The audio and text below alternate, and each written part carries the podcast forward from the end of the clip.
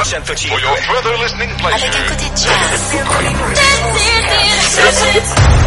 Marta de Baile. Nueva temporada. Don't understand what's going on here. W Radio 96.9.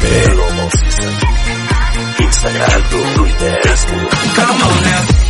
Más invitados, más alegrías, los mejores especialistas. El día mágico es hoy. No te lances a actuar sintonizado. ¿Cuál es el antídoto de la tristeza? La esperanza. Marta de Baile en W. Global Season. W. Marta de Baile en W. Nueva temporada 2021.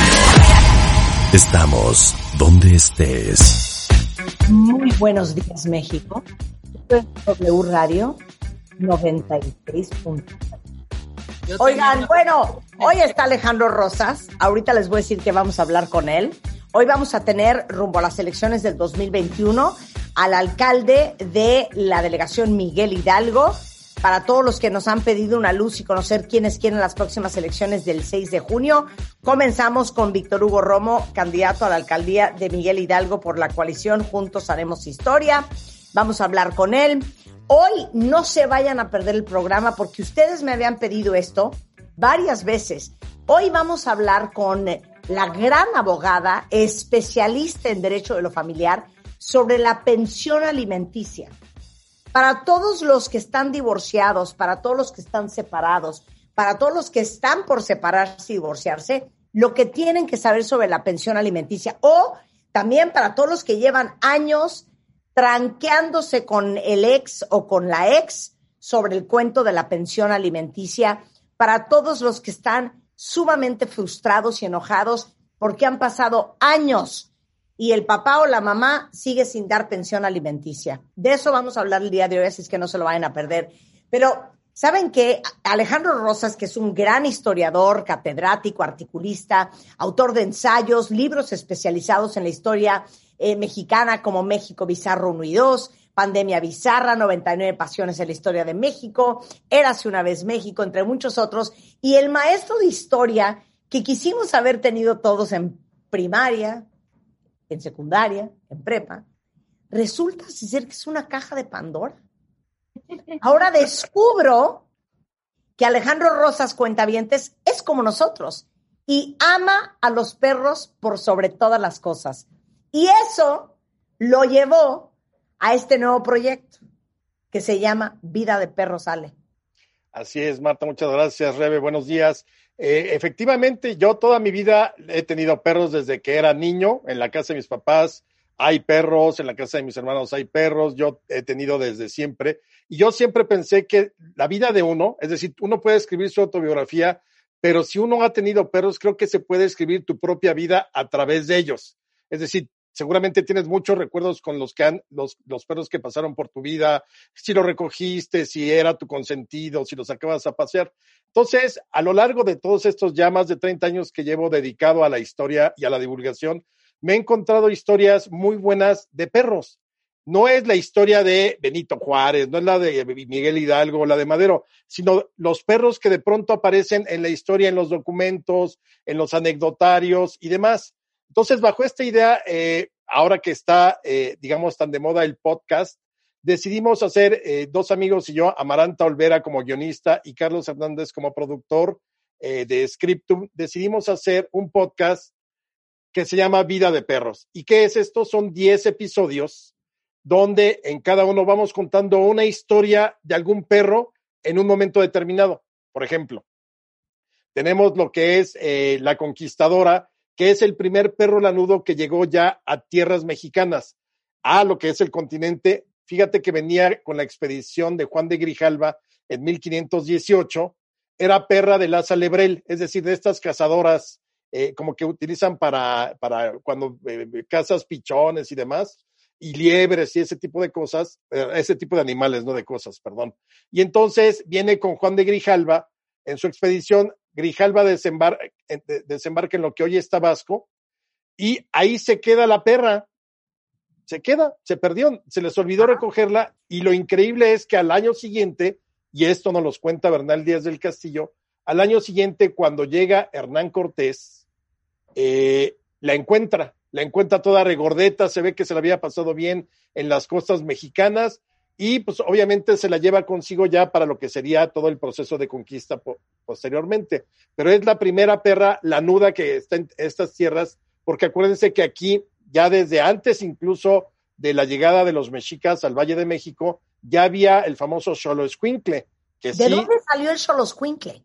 Pues es, es, de las especies endémicas que se desarrollaron aquí desde antes incluso de la llegada del, del hombre y cuando llega el hombre lo va domesticando y sí tenía esta idea de ser eh, un perro sagrado, sí está totalmente comprobado que el Xoloscuincle era el perro que en teoría acompañaba las almas de los difuntos por el Mictlán, que era el, lugar, el inframundo donde habitaba Mictlán Tecutli, el dios de la muerte, digamos, y los acompañaba. Entonces era un perro sagrado, pero fue el encuentro también de dos razas totalmente, una de de, por ejemplo, los mastines o los lebrel, y el otro de los Xoloscuincles. En, en ambos casos, eh, con el tiempo se fueron adoptando aquí en México. Entonces, a partir de, por ejemplo, de, de estas pequeñas historias, hicimos 10 episodios. Tenemos uno, sobre todo, por ejemplo, viene desde luego el de Guardianes del Inframundo, que es el de Xoloscuincle, La Conquistadora, que viene mucho más amplio, contado en este podcast, eh, Vida de Perros. Tenemos uno que se llama La Isla de los Perros, que Ajá. fíjense, es una historia muy padre porque en 1629 se registró la peor inundación en la historia de México. La ciudad estuvo anegada como cinco años. Obvio, la Ciudad de México era el centro histórico hoy, ¿no? No pensemos como hoy en día en la ciudad. Pero eh, se, se, inundó totalmente la Plaza Mayor, lo, casi todos los edificios, y se formó una pequeña isla entre lo que hoy sería la Catedral y el Palacio Nacional, y ahí llegaron los perros que lograron salvarse nadando de perrito, valga la expresión. Entonces ahí contamos la historia de qué sucedió con este lugar al que la gente le llamó la isla, la isla de los perros. Otra buenísima de las historias Ajá, es la de... Ajá. Es una polémica que se desata después de, de que cae Maximiliano en 1867. Es septiembre de ese año, corre el rumor de que el gobierno de la Ciudad de México quería deshacerse de todos los perros callejeros porque pues, eran demasiados. Entonces, hay un debate de intelectuales, escritores en distintos periódicos, donde unos defienden a los perros callejeros porque dicen es la representación del pueblo que siempre sufre y tenemos que ayudar a, rescatarlos y a rescatar al pueblo. Y entonces empiezan el debate, hay algunos que promueven que los perros ricos den una contribución especial para sostener y ayudar a los perros pobres, y se va desatando durante varios días esa polémica que fue pues, de altura recién terminada la intervención francesa y el imperio de Maximiliano. Si quieren saber el desenlace, ahí pueden escucharlo. En el podcast. Oye, y tienes uno que habla del perro más caro del mundo. Efectivamente, pues como tenemos historias desde el siglo XVI y antes hasta los últimos, eh, pues podemos decir que Snoopy es el, el, perro que fue de la familia Peña Pretelini, que llegó en 2005 cuando eh, EPN eh, llegó a ser EPN, eh, bueno, ese es su arroba. Nuestro, este, cuando Peña Nieto llegó a ser gobernador y se le, corros, eh, se le conoció como el perro más caro del mundo porque, pues obviamente vivió con un lujo y, y, y, y una riqueza sin igual. Si quieren conocer la historia, está en nuestro episodio 10. Son entregas semanales, está en la plataforma de Podimo, eh, y además, eh, Podimo, que es esta empresa danesa que ha traído contenidos de, de podcast eh, para América Latina, y desde luego tú bajas la aplicación, ahí puedes escuchar el primero gratuitamente, y por una suscripción tienes como el nivel premium para escuchar Vida de Perros y otros contenidos muy interesantes. Eh, creo que son 95 pesos al mes, pero ahorita tenemos para tus cuentavientes cinco cortesías, Marta. Ándale cinco cortesías de 90 días gratuitos en la plataforma de Podimo. Hay que bajar la aplicación, desde luego. Y nada más los, los cinco primeros que, por, por la, el medio que tú quieras, Marta, o sea, ya sea Twitter, Facebook o por. Sí, lo regalamos por Twitter. Los primeros cinco que te digan cómo se llama su perro, ya con esos tienen 90 días en la plataforma. No, es más, los primeros cinco que digan cómo se llama su perro y que nos manden una foto, Ándale. y a Alejandro, que es ARR 1910. Les regalamos eh, estos cinco pases para escuchar gratuitamente el podcast de Vida de Perros. Vida de Perros. Eh, ojo, todas estas historias son reales, es decir, no hay una invención. desde luego recreamos, porque son una especie de radionovelas, son recreaciones, cada perro habla en primera persona, pero te va contando lo que en realidad a través de la investigación yo encontré sobre estos perros. Entonces, nuevamente, es divulgación de la historia, no hay nada inventado y hay unas historias verdaderamente buenísimas, así como ustedes conocen la de Hachiko, que creo que todos lloramos con esa película. Aquí hubo una historia similar durante la intervención francesa. Un oficial francés viene a México con su perro y, está en campaña contra los mexicanos mucho tiempo, hasta que finalmente se enfrenta a Porfirio Díaz y el perro, eh, perdón, el oficial cae muerto. Entonces cuenta Porfirio Díaz, y eso lo contaba el propio Porfirio Díaz, que al intentar eh, recuperar el cadáver del oficial francés, su perro no lo dejaba. Entonces tuvieron que ganarse al perro y la confianza porque el perro no quería separarse del cadáver de su amo. El oficial se apellidaba Tarré o Tar, no sé cómo sería la pronunciación, pero al final Porfirio Díaz rescata el cuerpo del oficial, aunque era su enemigo, lo manda embalsamar para repatriarlo a Francia y se queda con el perro para también enviárselo a la familia de este oficial francés. Pero no se movía, no se movió en todo el trayecto el perro. Este tipo de historias está llena la historia de México. Y sabes que la de los perros que rechazó el imperio de Maximiliano. Ah, claro. Fíjate que también con Maximiliano, desde luego había perros que, eh, los callejeros en la, Ciudad de México, pero eh, hay una historia muy bonita. Bueno, no, no es bonita porque es bastante eh, sanguinaria. Carlota tenía un perro chiquito, me imagino que un perro faldero, no recuerdo ahorita la raza. Y ella era concuña de la famosa Sisi. Sisi estaba casada con el emperador de Austria, el hermano de Maximiliano, Francisco José. Eh, entonces resulta que Sisi y Carlota se detestaban nomás poquito.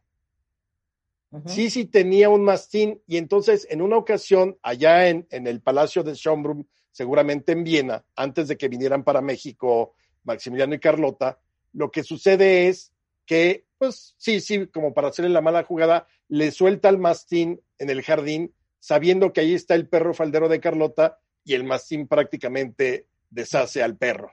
Ahí terminaron de romperse las relaciones entre Carlota y su eh, con Cuña Sisi, la famosa Sisi de las películas, donde se ve que era toda linda y, maravillosa, pero hay que decirlo, en el contexto de vida de perros, Sisi era una perra. Totalmente. Ándale. Oye, pero te tengo una buenísima, una buenísima que a mí me gusta mucho porque yo conocí hace cuatro años al protagonista de esta historia. Es 1970, se corre el Gran Premio de México, eh, aquí en la ciudad, desde luego viene un portazo porque ese día en el autódromo pues estaba la gente que ya había comprado sus boletos, pero había algún otro evento, la gente del otro evento decide entrar a la pista, digo, a las carreras, ya está lleno y entonces la gente invade pues muy cerca de la pista, o sea, se puso muy de mucho riesgo ese gran premio. Entonces, entre la gente que entró, entra un perro callejero que al momento de iniciar la carrera se iba a las S, a las curvas, y ahí les ladraba a cada uno de los autos Fórmula 1 que pasaban. Ahí corrió, por ejemplo, Pedro, Pedro Rodríguez, eh, ahí corrió el campeón del mundo, Jackie Stewart. Bueno, Jackie Stewart es el que sufre esta, esta anécdota porque en un momento dado el perro no le calcula bien y se le mete al coche y obviamente pues Jackie Stewart mata al perro. Pero además tiene que abandonar el Gran Premio porque pues obviamente con el golpe se le había roto la transmisión. Entonces cuando llega a, a los pits ya totalmente pues, fuera de la carrera, le preguntan a Jackie Stewart qué había pasado y su respuesta fue, pregúntenle al perro. Eso e, es, e, digamos, e, ese acontecimiento determinó que saliéramos del serial de la Fórmula 1 al año siguiente. Pero Jackie Stewart estuvo aquí en México hace cuatro años en el Gran Premio y yo me lo encontré, por ahí tengo una foto que me encanta con él, y le pregunté que si se acordaba del perro y me dijo, claro, fue uno de los grandes momentos como piloto para mí porque nunca me imaginé que un perro se atravesaría en un circuito de Fórmula 1. Eso ocurrió en 1970. Wow. ¿Sabes qué, Alejandro? Eres un estuche de monerías. Entonces, el, el podcast Vida de Perros arranca cuándo? Ya arrancó esta semana, ya está ahí. Es posible descargar el primer episodio que es sobre el solo escuincle y el, el, el inframundo. Y a partir de la siguiente semana serían el segundo, tercero y cuarto a través de la plataforma o la aplicación Podimo. Ahí lo pueden bajar y eh, estamos esperando eh, sus eh, respuestas para regalar cinco cortesías, 90 días gratis. Vale la pena, son historias total, que no tienen que ver realmente ya con ni con la guerra de reforma ni con la independencia, sino son historias de la vida cotidiana, sobre todo para los amantes de los perros como nosotros. Ay, qué bonito. ¿Sabes qué? Por eso te queremos, Alejandro. Ahí, te va una frase. A ver. Que viene por ahí en uno de... Dios creó al hombre y disgustado de su obra, creó al perro. Me gusta. ¿Sabes qué? Yo siempre he dicho, la persona que no gusta del perro, a mí no me gusta. De acuerdo. Qué que no gusta del perro o de, ay, no, mira, yo de lejitos, no, me ponen muy nerviosa, me ponen muy nerviosa. O sea, para mí es una gran sorpresa cuando me encuentro a alguien y se le acerca uno de mis perros y se quedan así como inmóviles. Y les digo, ¿cómo los perros? Pues no, ¿eh? Ah, Caracas. Ah, caray.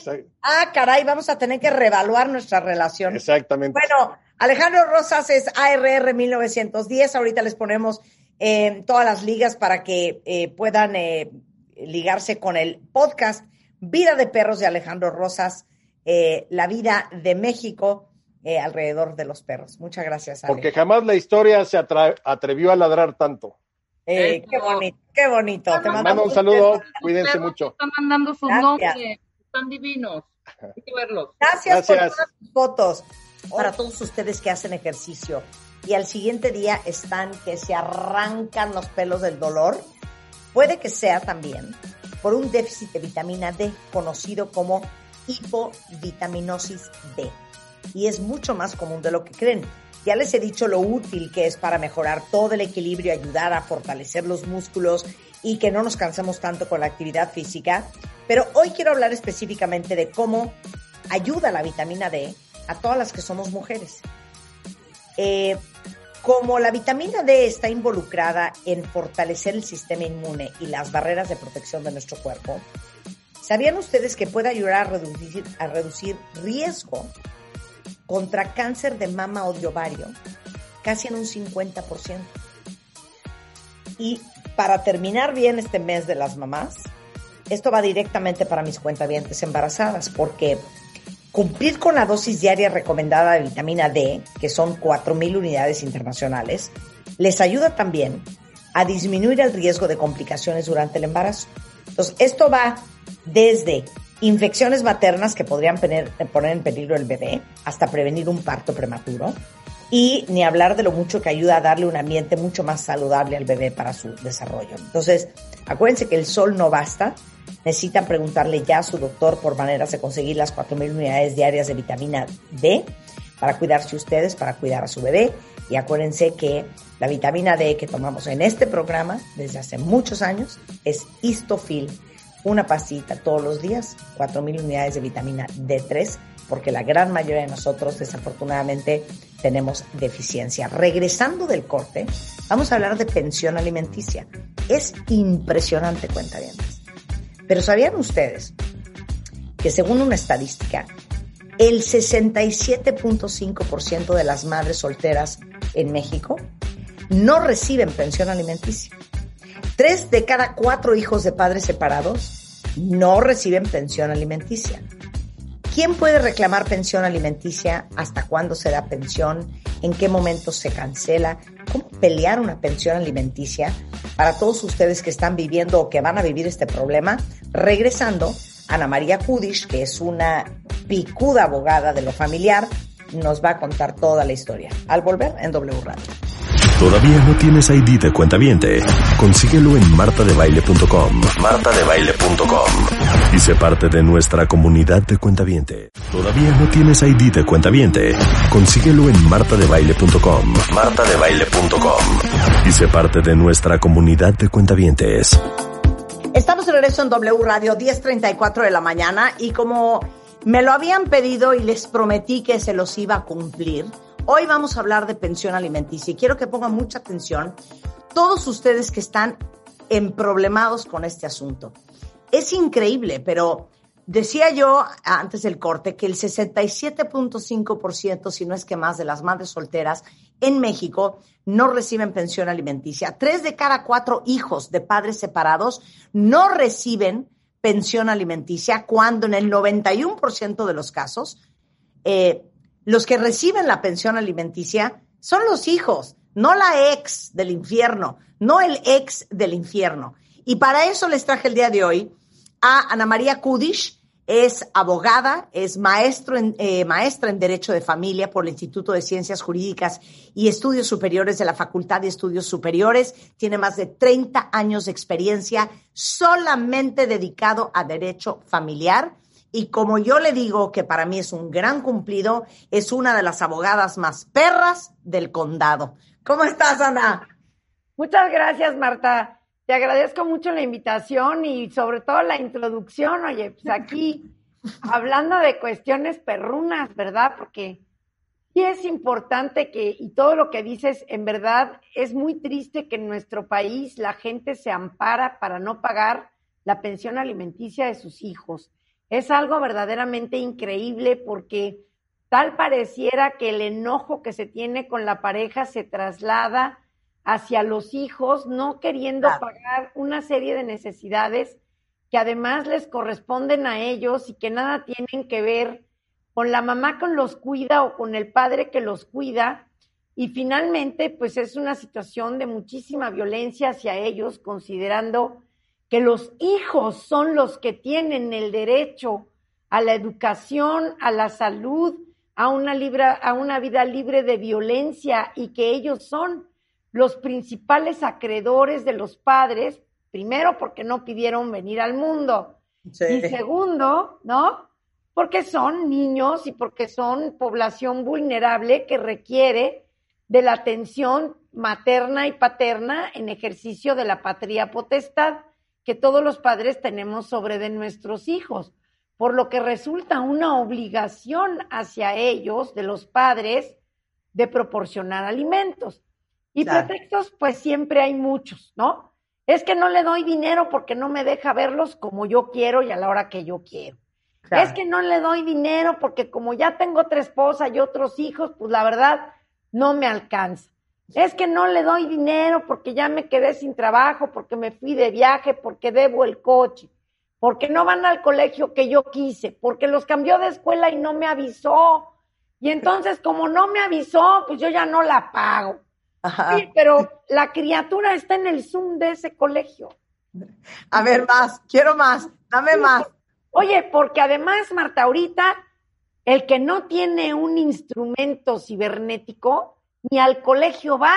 Claro, claro, ¿Y claro. ¿Quién les compra a estos pobres niños el iPad, el iPhone, el, el lo que pero sea? Aparte, Pero aparte, la pensión alimenticia no es para la mamá, no, bueno, a ver, es sí para... es para la mamá y aquí viene también la situación importante de todo este tema.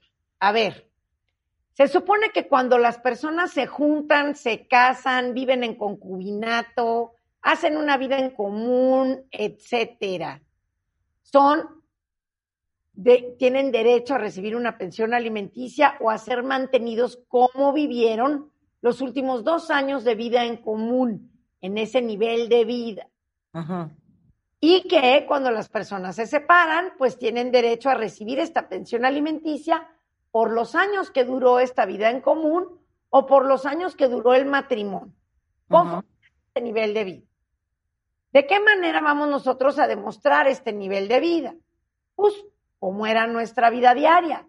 ¿Qué pagábamos de luz, de gas, de teléfono, de renta, de, de, medio de transporte, etcétera. Este es nuestro nivel de vida y si así vivimos durante los últimos dos años de vida en común, pues eso es lo que tenemos derecho de pedir.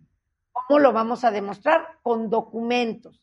¿Qué documentos? Pues el recibo de la luz, del gas, del teléfono, la nota de remisión del mercado sobre ruedas, de la pollería, de la tintorería, pues hasta del 7-Eleven si nos vamos a comprar el café ahí, o lo que sea. Una vez que le demostramos al juez cómo vivimos y de qué manera vivimos, pues el juez va a preguntar quién era el proveedor de la familia, quién era el que pagaba todo esto. Lo pagaban entre los dos, usted pagaba un 10%, usted pagaba un 50%. ¿Cómo está? Porque una persona que me viene a ver y me dice, pues fíjese, licenciada, que a mí el marido nunca me pagó mi ropa y yo siempre me pagué mi ropa, pues qué pena, pero tú te vas a tener que seguir pagando tu ropa porque él durante los últimos dos años de vida en común nunca te pagó la ropa. Entonces también tenemos que asumir que lo que nosotros pagando, el chiste es que si nos vamos a separar, nos sigan pagando lo que sí se pagaba. Entonces, ¿qué sucede cuando una persona no le puedes comprobar lo que gana? Porque es muy fácil. Claro, porque ahí te va. Aquí dice eh, varios que ya empezaron a mandar sus, sus historias de que el marido ahora dice que gana el sueldo mínimo. El marido dice que no tiene trabajo. El marido declara que gana menos de lo que gana. Correcto. Igual en el caso de mujeres, porque los hombres, oye, porque los hombres, Ana, también pueden recibir pensión alimenticia. No, por supuesto. Nada más que la ley establece, y no me quiero ver muy leguleyesca, pero sí es el 311 ter del Código Civil, que cualquiera que googlee el Código Civil de la Ciudad de México entre los artículos 301 al 323, va a ver que todo lo que yo estoy diciendo no me lo inventé ni es porque la Kudish dijo, es porque la ley así lo establece. No es una cosa que yo me estoy sacando de la manga. Y estos mismos artículos están en los códigos civiles de todos los estados de la República Mexicana porque todos dicen lo mismo. Ajá. ¿Qué sucede cuando una persona no puedes tú demostrar cuánto gana? Ajá. Tienes que demostrar tu nivel de vida y precisamente este artículo 311 ter es lo que dice, que cuando tú no puedes comprobar el salario o los ingresos del deudor alimentario, se va a resolver conforme a la capacidad económica y nivel de vida que el deudor y sus acreedores hayan llevado los últimos dos años. Por eso es tan importante que tú le demuestres al juez cómo vivías, cuáles eran tus necesidades, porque si el otro canijo, tú no puedes mandar un oficio a su empresa y su empresa no te va a contestar cuánto ganaba de sueldo, cuánto le daban de aguinaldo, cuánto le daban de bonos, de comisiones y de todo este tipo de cosas, porque cuando una persona trabaja para una empresa, la que sea, el juez va a girar un oficio y va a preguntar qué sueldo, qué salario, qué prestaciones tiene esa persona y de la, y la empresa no puede mentir. La empresa no puede mentir porque es solidariamente responsable con esta persona de que no pague los alimentos, porque los alimentos son de orden público y de interés social y tienen privilegio como el primer acreedor que se le debe de pagar. Antes que a nadie te tienen que dar a ti tus alimentos porque es una cuestión de existencia y de supervivencia. Evidentemente, la comida, tu educación, tu bienestar físico y emocional, incluyendo diversiones, ¿eh, Marta?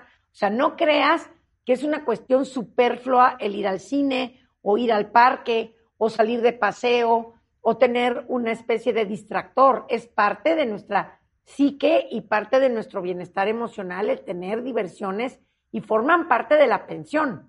Entonces, tenemos nosotros que demostrar qué tipo de habitación teníamos y cuánto pagamos. ¿Con qué lo demostramos? Con recibos de renta, con un contrato de renta. ¿Cómo nos bañamos? ¿Cómo limpiamos nuestra casa? ¿Cuánto nos gastamos en artículos de limpieza? ¿Cuánto nos gastamos en la comida? ¿Cuánto gastamos en la carne y el pollo que estamos comprando? Si tenemos una ayuda doméstica o no. ¿Para qué?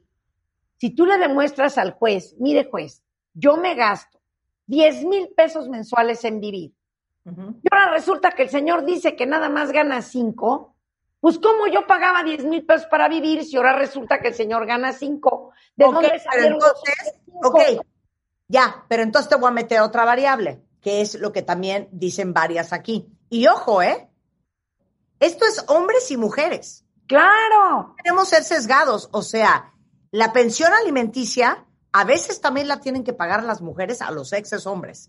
Sí, claro, claro. Muchos dicen, no, es que dice que acaba de perder el trabajo hace un año, hace dos, hace seis meses.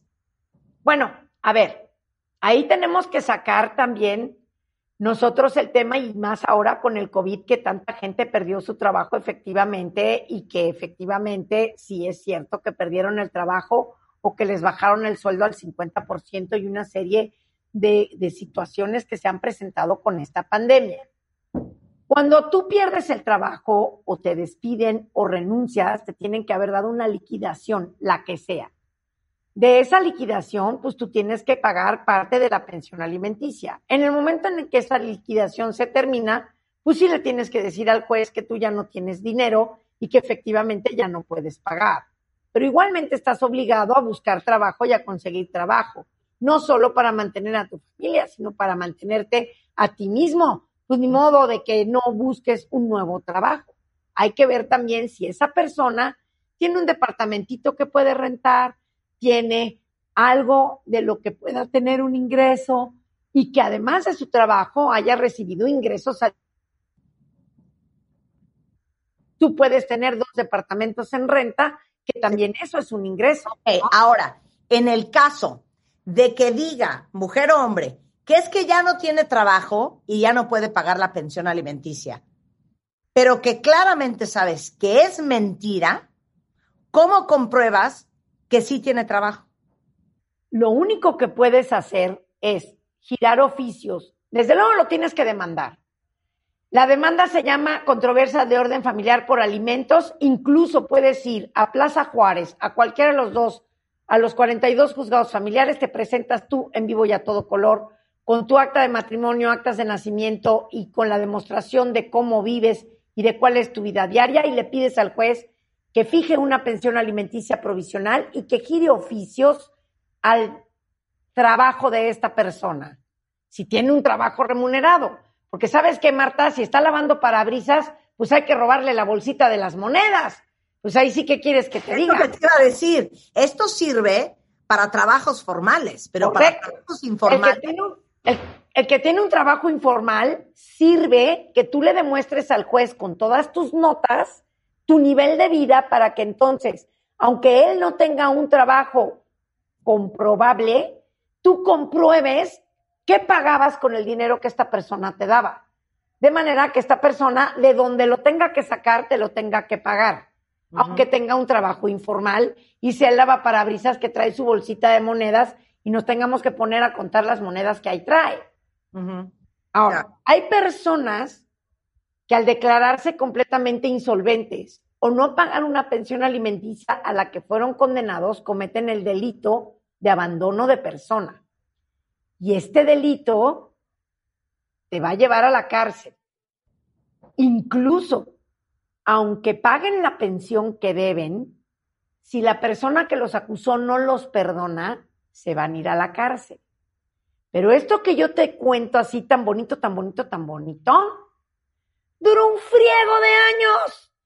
Porque ahora, con el nuevo sistema penal acusatorio, hay que sacar una pericial contable, pero entonces hay que ver cuánto debe el señor ratificar 40.850 veces, etcétera, etcétera. Y muchas veces las personas después de dos años ya les da lo mismo si los van a meter a la cárcel o no, porque la gente come del diario. Y por eso las personas se desesperan y por eso las personas no demandan y por eso las personas no acuden a una autoridad judicial o ministerial para que las personas que no pagan pensión se salgan con la suya.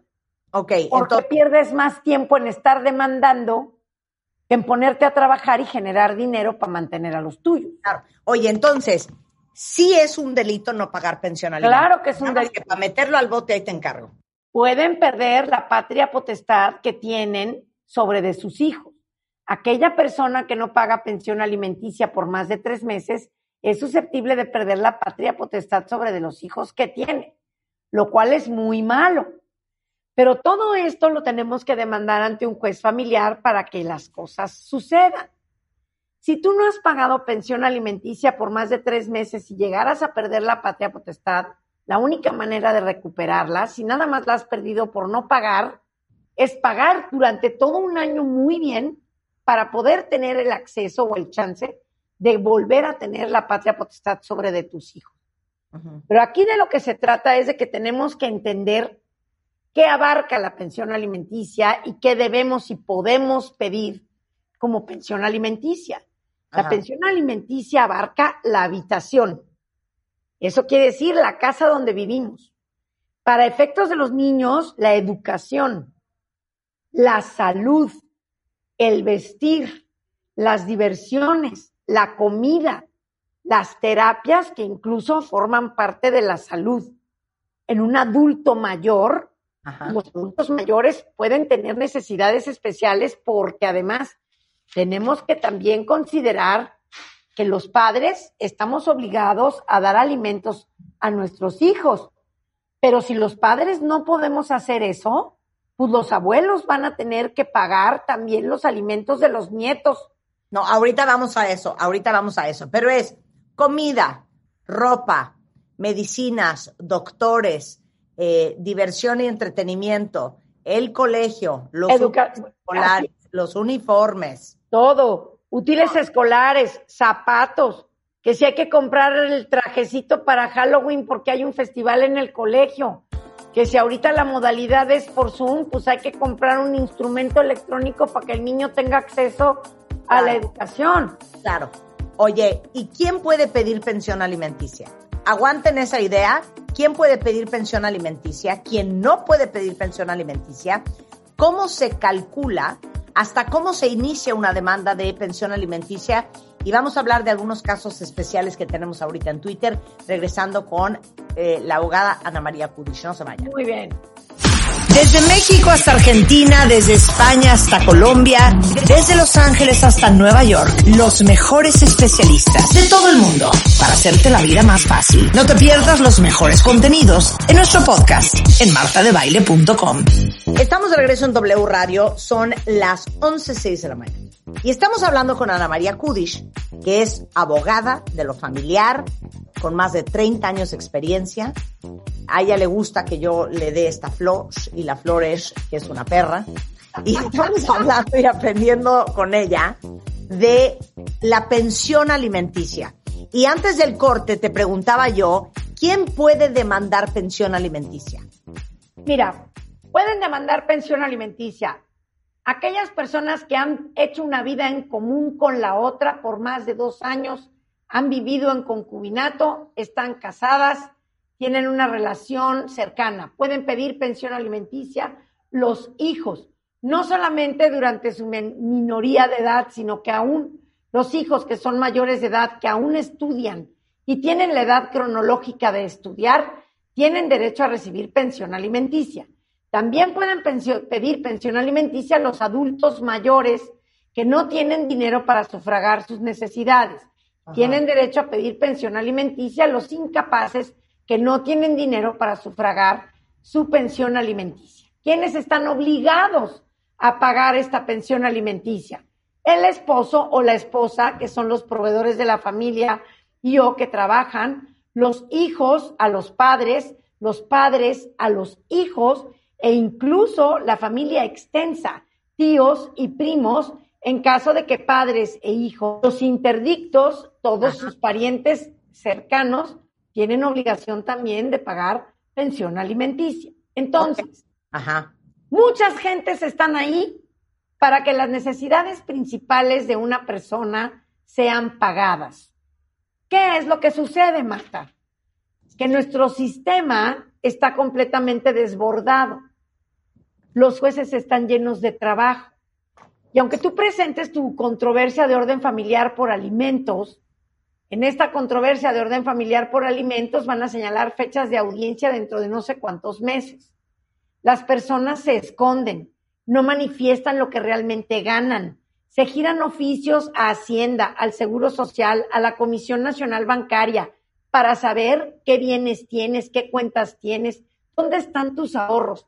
Pero si tú todo el dinero que ganas se lo pones a nombre de tu mamá, de tu tía, tu prima, para defraudar a tus propios hijos, para defraudar a la madre de tus hijos, ¿cómo vas a encontrar el dinero necesario para que esta pensión alimenticia sea pagada?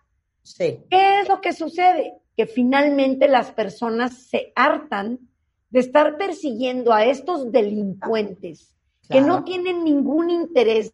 Es que 100% mejor hacen su vida y dejan de estar persiguiendo a su acreedor alimentario hasta la muerte, porque esto es algo que te desgasta emocionalmente y económicamente. Y ese es el problema, que eso es lo que hace la mayoría de las mujeres y los hombres. Claro. Estás, no es que la ley no funcione, lo que no funciona es el sistema. Correcto. Entonces, te enfrascas en un pleito de dos, tres, cinco, diez años, persiguiendo a la fulana o al fulano para que pague la pensión alimenticia, te gastas un dinero en abogados, gastas una cantidad de tiempo y energía que dices, ¿sabes qué? A la fregada, mejor me pongo a trabajar. Así es, y mejor No, me pongo a trabajar no. porque además, en el caso de que tú no tengas dinero para pagar un abogado y decidas que tienes que contratar un defensor de oficio, ese defensor de oficio, que también está saturado de trabajo, te va a obligar a que tú vayas y presentes el escrito, a que tú vayas y lleves los oficios a todas las dependencias para que se dé la información, a que tú seas la que recojas el billete de depósito que ya te consignaron en el juzgado por 500 pesos para comprarle la leche a tu chamaco. Sí. Y evidentemente tienes que pedir tantas veces permiso en tu trabajo para tú convertirte en el pasante del defensor de oficio, que por eso botas la toalla y no quieres saber de absolutamente nada. La Barra Mexicana Colegio de Abogados tiene una fundación que se llama Fundación Barra Colegio de Abogados. Y en esa Fundación Barra Mexicana Colegio de Abogados se atiende a las personas de escasos recursos y que pasan por el trabajo social por el que tienen que pagar y se les brindan eh, em, servicios jurídicos gratuitos y muchos abogados barristas trabajamos pro bono en beneficio de estas personas. ¿Cuál es la diferencia? Que los abogados que la fundación pone al servicio de estas gentes hacen el trabajo del abogado y no ponen a sus clientes a llevar oficios y a presentar escritos y una serie de cosas. Si ustedes buscan eh, la página de internet de la Barra Mexicana Colegio de Abogados, Fundación Barra Mexicana Colegio de Abogados, van a encontrar la manera de localizar a la fundación Ahorita y se los pedir ahí. Ahorita se los pongo en este momento en Twitter. Creo que es eh, importante que la gente sepa que la Defensoría de Oficio no es la única que puede prestar servicios legales gratuitos, pero sucede que las personas que necesitan la pensión alimenticia efectivamente inician con una demanda y acaban por hartarse y acaban por votar el tema, denuncian la falta de pago de la pensión alimenticia y ¿Y contables, qué? ¿Y qué? tienen que pasar por peritajes contables y una serie de cuestiones ante un ministerio público que hacen que la gente desista de Claro. perseguir a esta persona que debe la pensión alimenticia. Ahora, Claro. cuando la gente sí sigue estos juicios, ¿qué sucede? ¿Y cuál es el castigo? ¿Van a embargar bienes que sean de tu propiedad? ¿Van a embargar cuentas bancarias, propiedad del deudor? ¿Van a quitarle el coche? ¿Embargarle la casa? ¿Puede perder la patria potestad sobre de sus hijos? Y se puede ir a la cárcel. El chiste es que tengas la perseverancia, el chiste es que tengas la perseverancia para que eso suceda. No, tienes la- que tener la perseverancia, el tiempo, el estómago y el dinero.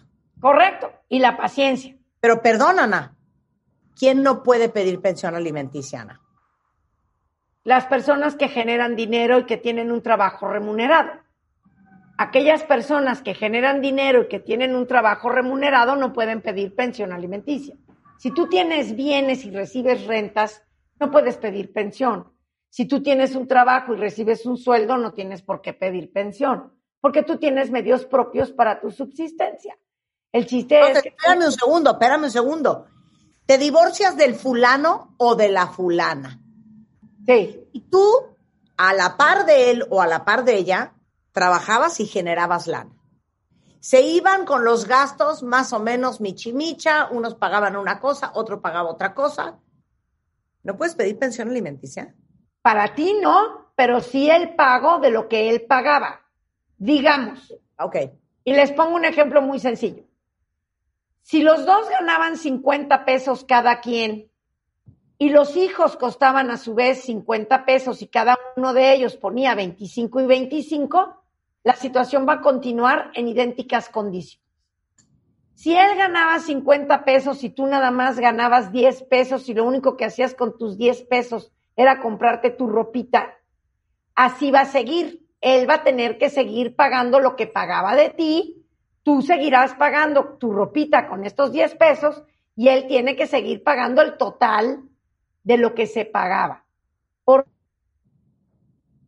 10 pesos, pero tu vida cueste 50, pues claramente los 40 que te faltan, pues los tiene que seguir pagando la persona que te venía pagando esta pensión desde antes. Queda claro. Ahora, dime otra cosa, ¿cómo se calcula la pensión alimenticia? La, la pensión se calcula conforme a tus necesidades y conforme a las posibilidades económicas de quien te las tiene que pagar. Ajá. Por eso es tan importante demostrar cuáles son tus necesidades. Pero ponme el ejemplo. ¿Cómo viviste los últimos dos años, Marta? Porque si tu necesidad es que le pongan gasolina a tu coche porque tienes coche, porque ese ha sido tu medio de transporte, te lo tienen que seguir pagando.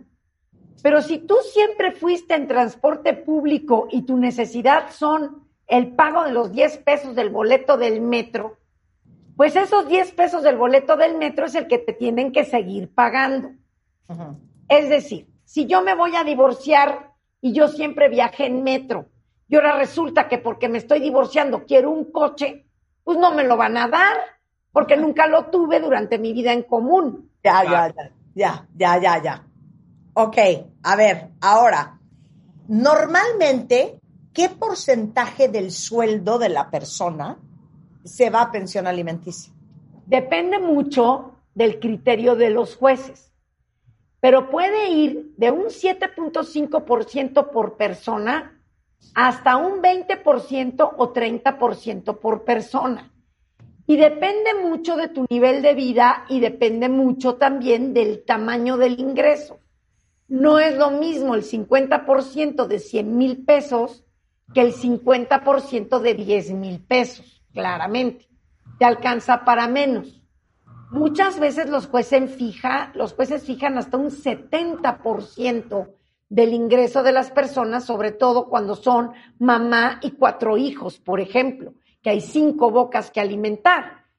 Te tienen que dejar a ti, proveedor, por lo menos el 30% de tu ingreso o el 40% de tu ingreso, porque esa persona también tiene que vivir también tiene que pagar su casa, también tiene que pagar su transportación y también tiene que pagar sus doctores y su comida.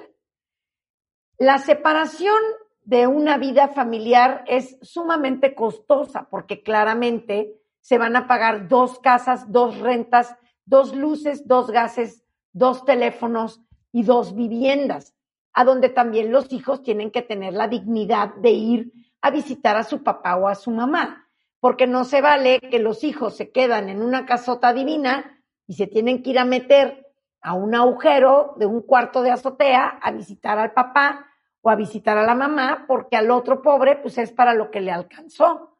Por eso muchas veces las partes se tienen que poner de acuerdo o en dejar la vivienda que tienen, venderla, partir en dos lo que cuesta la vivienda para que cada uno tenga una vivienda más modesta o dejar la renta carísima que estaban pagando, porque ahí vivía toda la familia, y tener dos viviendas más modestas con rentas que se puedan pagar y que abarquen lo que pagaban de una renta. Esa es la razón por la cual el nivel de vida cambia cuando las partes se separan. Claro, claro. Oye, y te tengo, te tengo una buena pregunta de una cuenta bien. Te dice, mi, mi marido no tiene trabajo la que trabaja soy yo. Si yo me divorcio, ¿le voy a tener que pagar pensión? Sí, porque es tu marido y porque él hoy depende económicamente de ti. ¡Puta madre! Oh, sí.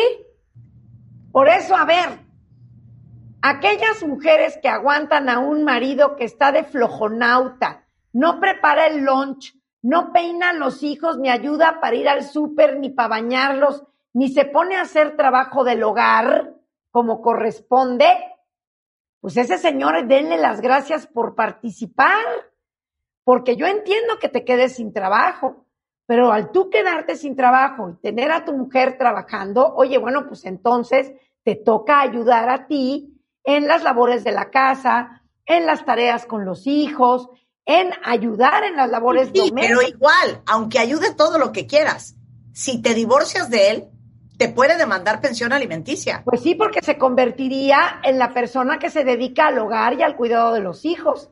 Acuérdense que aquí no tenemos discriminación ni está destinado al sexo femenino el dedicarse al hogar y al cuidado de los hijos. Hay muchas mujeres ejecutivas que son CEOs de muchas empresas cuyos maridos las persiguen incluso por el mundo y son los maridos varones los que se están dedicando al hogar y al cuidado de los hijos. Porque aquí no hay una, una distinción de que esto está destinado únicamente a la mujer, el dedicarse al hogar y al cuidado de los hijos. También puede ser el varón el que lo haga. Malo aquel que se siente que es el gran ejecutivo, que él no tiene por qué preparar un lunch, que él no tiene por qué ayudar en la casa, que está viendo Netflix todo el santo día, que no busca trabajo y que no tiene ningún interés ni de ayudar en el hogar ni de generar dinero. Pues ese señor es un inútil que no sirve para nada, como dice la Paquita la del barrio. Oye, ah, ok, otra variable. Estás casada. Ganas más que él. Él trabaja, pero ganas más que él. Si te divorcias, ¿te pueden demandar pensión alimenticia? No, pero sí te pueden demandar que tú aportes más dinero a la manutención de los que hijos. él, que él, que él, que él. Oye, a ver, Ana, como amiga mía, y abogada, todas las mujeres, porque son sobre todo mujeres cuentavientes, que me han escrito en Twitter, Sí, que el fulano no saben ni dónde está, que el fulano no vive en México, que el fulano dice que no tiene trabajo, que el fulano de 10 años de divorcio ha pagado pensión alimenticia dos veces, el resto de los años le ha valido pito. Neta, neta, neta. ¿Qué les recomiendas? yo que promuevan un, y como abogada. yo que promuevan un juicio de pérdida de patria potestad para que no tengan la patria potestad sobre de los hijos y que si tú llegas a faltar, no vengan a administrar tu herencia. Porque por lo demás, perseguir a los hombres hasta la muerte para que te paguen, pues tú deciden qué quieres destinar tu dinero. Si tú sabes que el cuate está en San Luis Potosí, pero que tiene un trabajo donde gana 100 mil pesos al mes, en una empresa que te va a decir lo que gana y que le va a descontar el sueldo, demándalo, búscalo y atóralo. Si no tienes la manera de demostrar cuánto gana, cómo gana y dónde está, estás corriendo el riesgo de que no tengas de dónde cobrarte y tener una sentencia hermosa como si fuera un cuadro donde diga que el tipo te debe un millón de pesos de pensión y luego dónde te la cobras. Si no tiene ni un coche, no tiene una casa y no tiene de dónde cobrarla, la tendrás como un cuadro hermoso en la sala de tu casa diciendo, este cabrón me debe, perdón por mi francés, a ver si no te multan. Pero si tú tienes manera de sí cobrarle, vale la pena perseguirlos y que cumplan con sus obligaciones. Porque fíjense, no Pero si las traes de ganar. Si las traes de ganar. está, Si si no puedes las tienes de comprobar ganar. Sí. Si no las tienes de ganar, no lo hagas. ¿Qué te sugiero?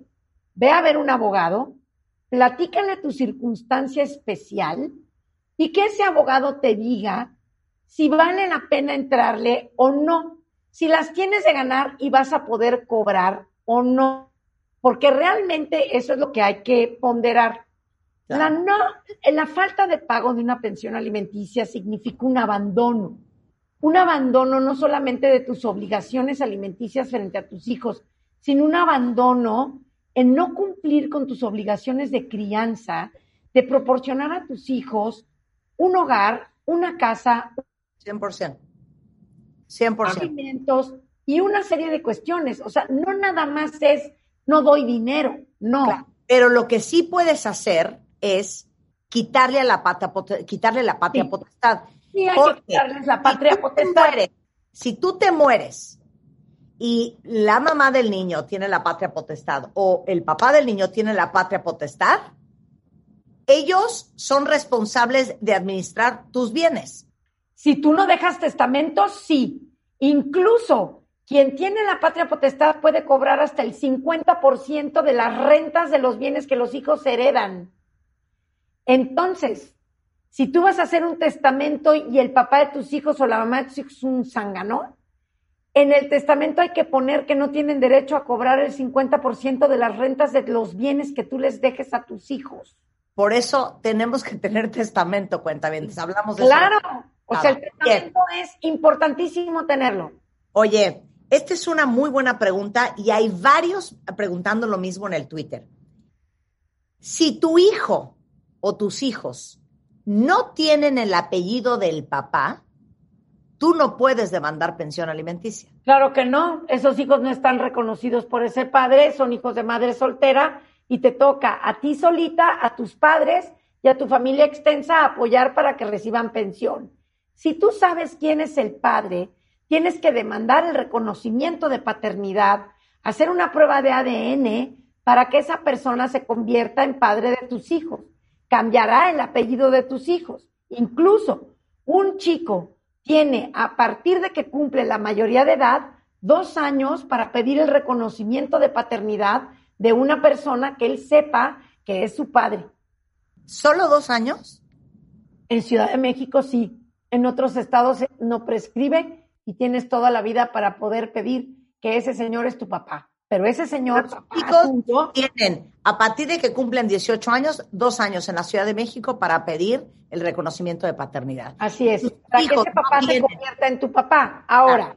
Y después te mandas la pensión. Sí, Marta, nada más que mira, aquí es el hilo bien fino.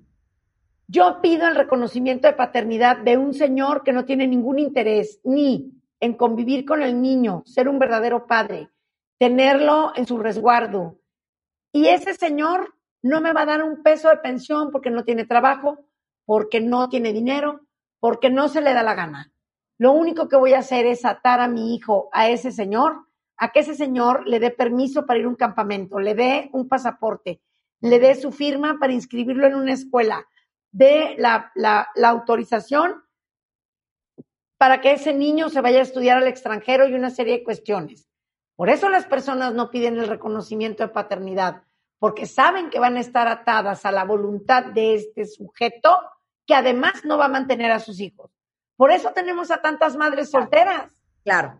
Oye, y por último, esta variable, si, te, si tienes pensión alimenticia en México y te vas a vivir con tu hijo a otro país, Primero necesitas tener la autorización del padre para irte a vivir con tu hijo a otro país. Es muy peligroso cambiar de país y cambiar a un hijo menor de edad de su centro de vida, porque te pueden acusar de restitución de menores y de ser una delincuente por haberte llevado a vivir al hijo al extranjero sin la autorización del otro padre.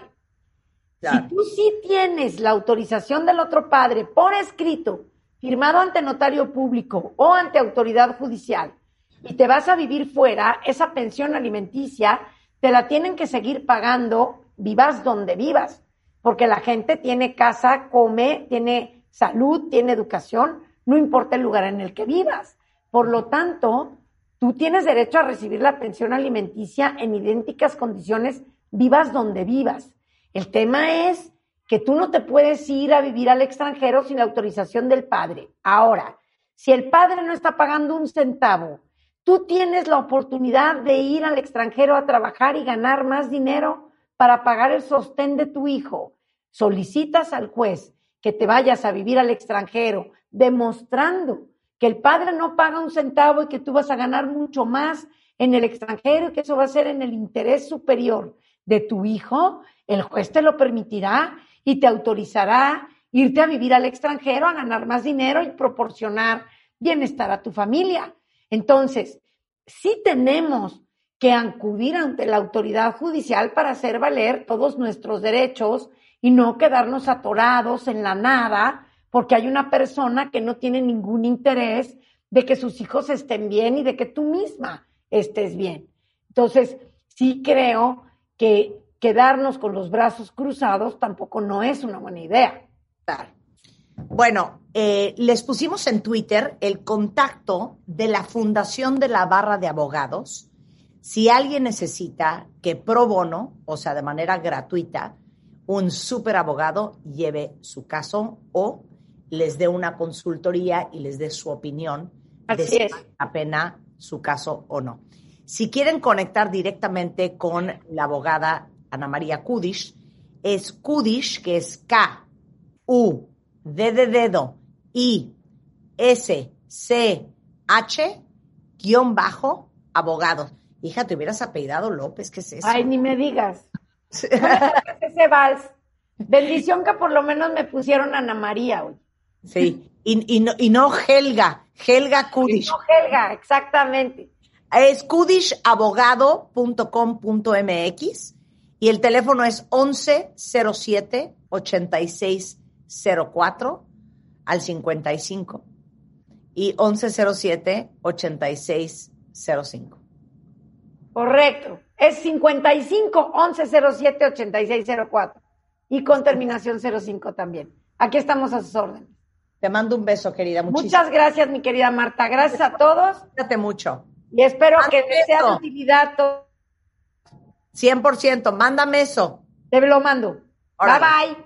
Buenísimo. Son las once y media de la mañana en W Radio. Bueno, cuentavientes, ya lo oyeron de una mujer que tiene 30 años en el derecho de lo familiar. ¿Cuándo vale la pena? ¿Cuándo de verdad el desgaste? Y sé que es tan frustrante para una madre y para un padre ver la injusticia a los hijos, pero a veces es más importante de verdad invertir tu tiempo, tu energía y tu esfuerzo generando riqueza a estar persiguiendo algo que realmente es un caballo muerto. Y en el caso de las mujeres, miren, eh, que tienen hijos que no tienen el apellido del papá, eh, como decía una cuentaviente aquí, y muy bien dicho, ¿sabes qué? Si es un desobligado, si no tienen que caerse muertos, si no tienen ningún interés en reconocer a sus hijos, que mejor se quede con su apellido. Con esto hacemos una pausa y regresamos. Rumbo a las elecciones del 2021, la alcaldía Miguel Hidalgo y su candidato alcalde, que es el alcalde actual, Víctor Hugo Romo, es en the house. No se vayan. Suscríbete a Marta de Baile en YouTube. No te pierdas los de Baile Minutos, de Baile Talks y conoce más de Marta de Baile y nuestros especialistas. Suscríbete a Marta de Baile en YouTube.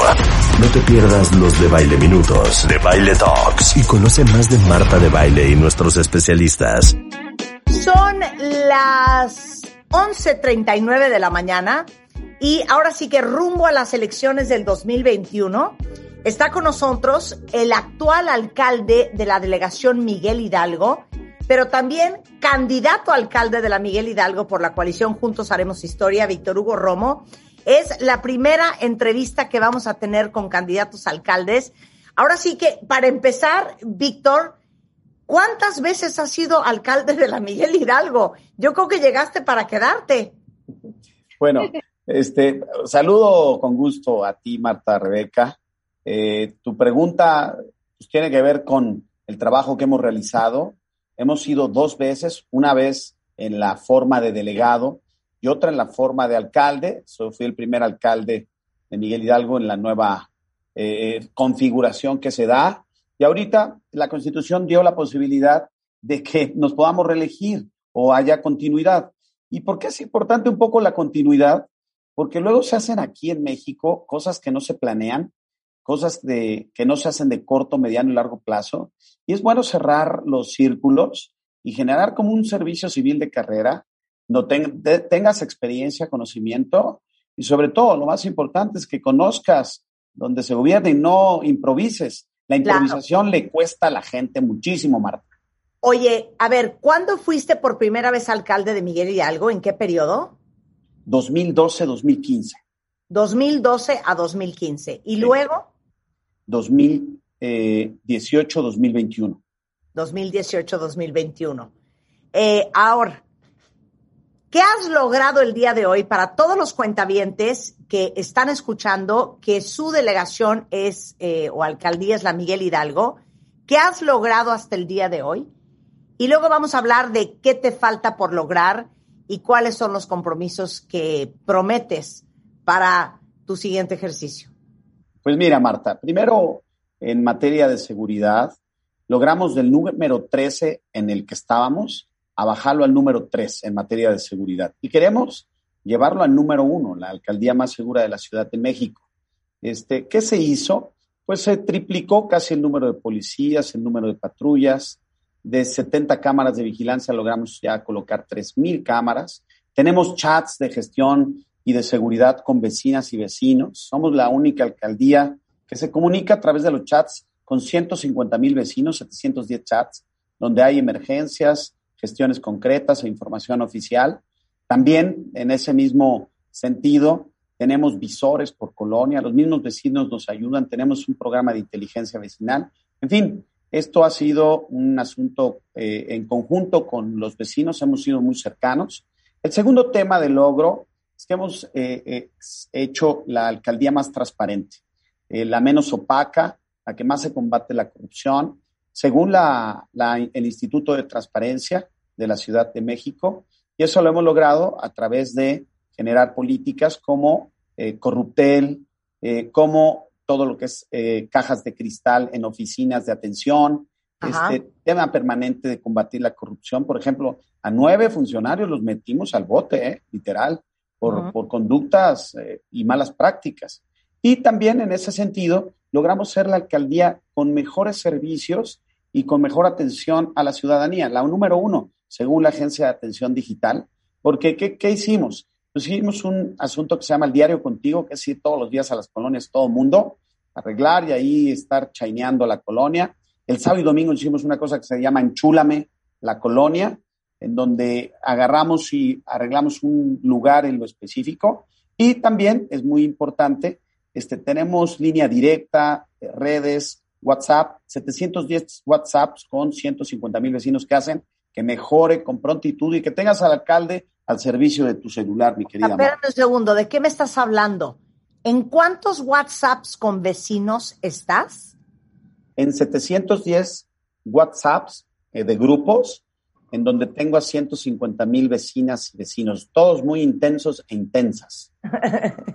y ahí estás contestando WhatsApps a los vecinos. Me llegan 5 mil WhatsApp diarios y tengo un sistema de adoptante por colonia, un funcionario, y todos los funcionarios ahí estamos de servicios urbanos, de la policía, el Ministerio Público, Derechos Humanos, la Guardia Nacional, este, eh, jurídico, etcétera, la, la, gendarmería del uso del suelo, y todos ahí atendemos, hay reglas, hay un decálogo, hay quien de repente hay vecinos que se ponen intensísimos y tenemos que leerles la cartilla, pues para que ese instrumento sea útil, para que ese instrumento sí sirva de algo. Hemos agarrado, así te lo digo, hasta bandas de robo a casa habitación por esos WhatsApps, Hemos eh, atendido eh, eh, temas de desastres naturales, de incendios, este, problemas de salud que tienen que ver con la vida o muerte de una persona. Son muy útiles. Es el futuro, Marta. Yo creo que vamos a mejorarlo. Vamos a hacer el propio WhatsApp, este, Miguel Hidalgo, que, que, implica que, que no solamente de servicios o información, sino también puedas hacer trámites y que tengan 300 mil vecinos y vecinas y esos trámites este, los puedan realizar pues ya por celular, este, cuidando obviamente el dato personal y la identidad de la persona, Marta. Oye, ahora dime una cosa, explícale a todos las complejidades de la Miguel Hidalgo. ¿Cuántas colonias son en esta alcaldía? Son 89 colonias.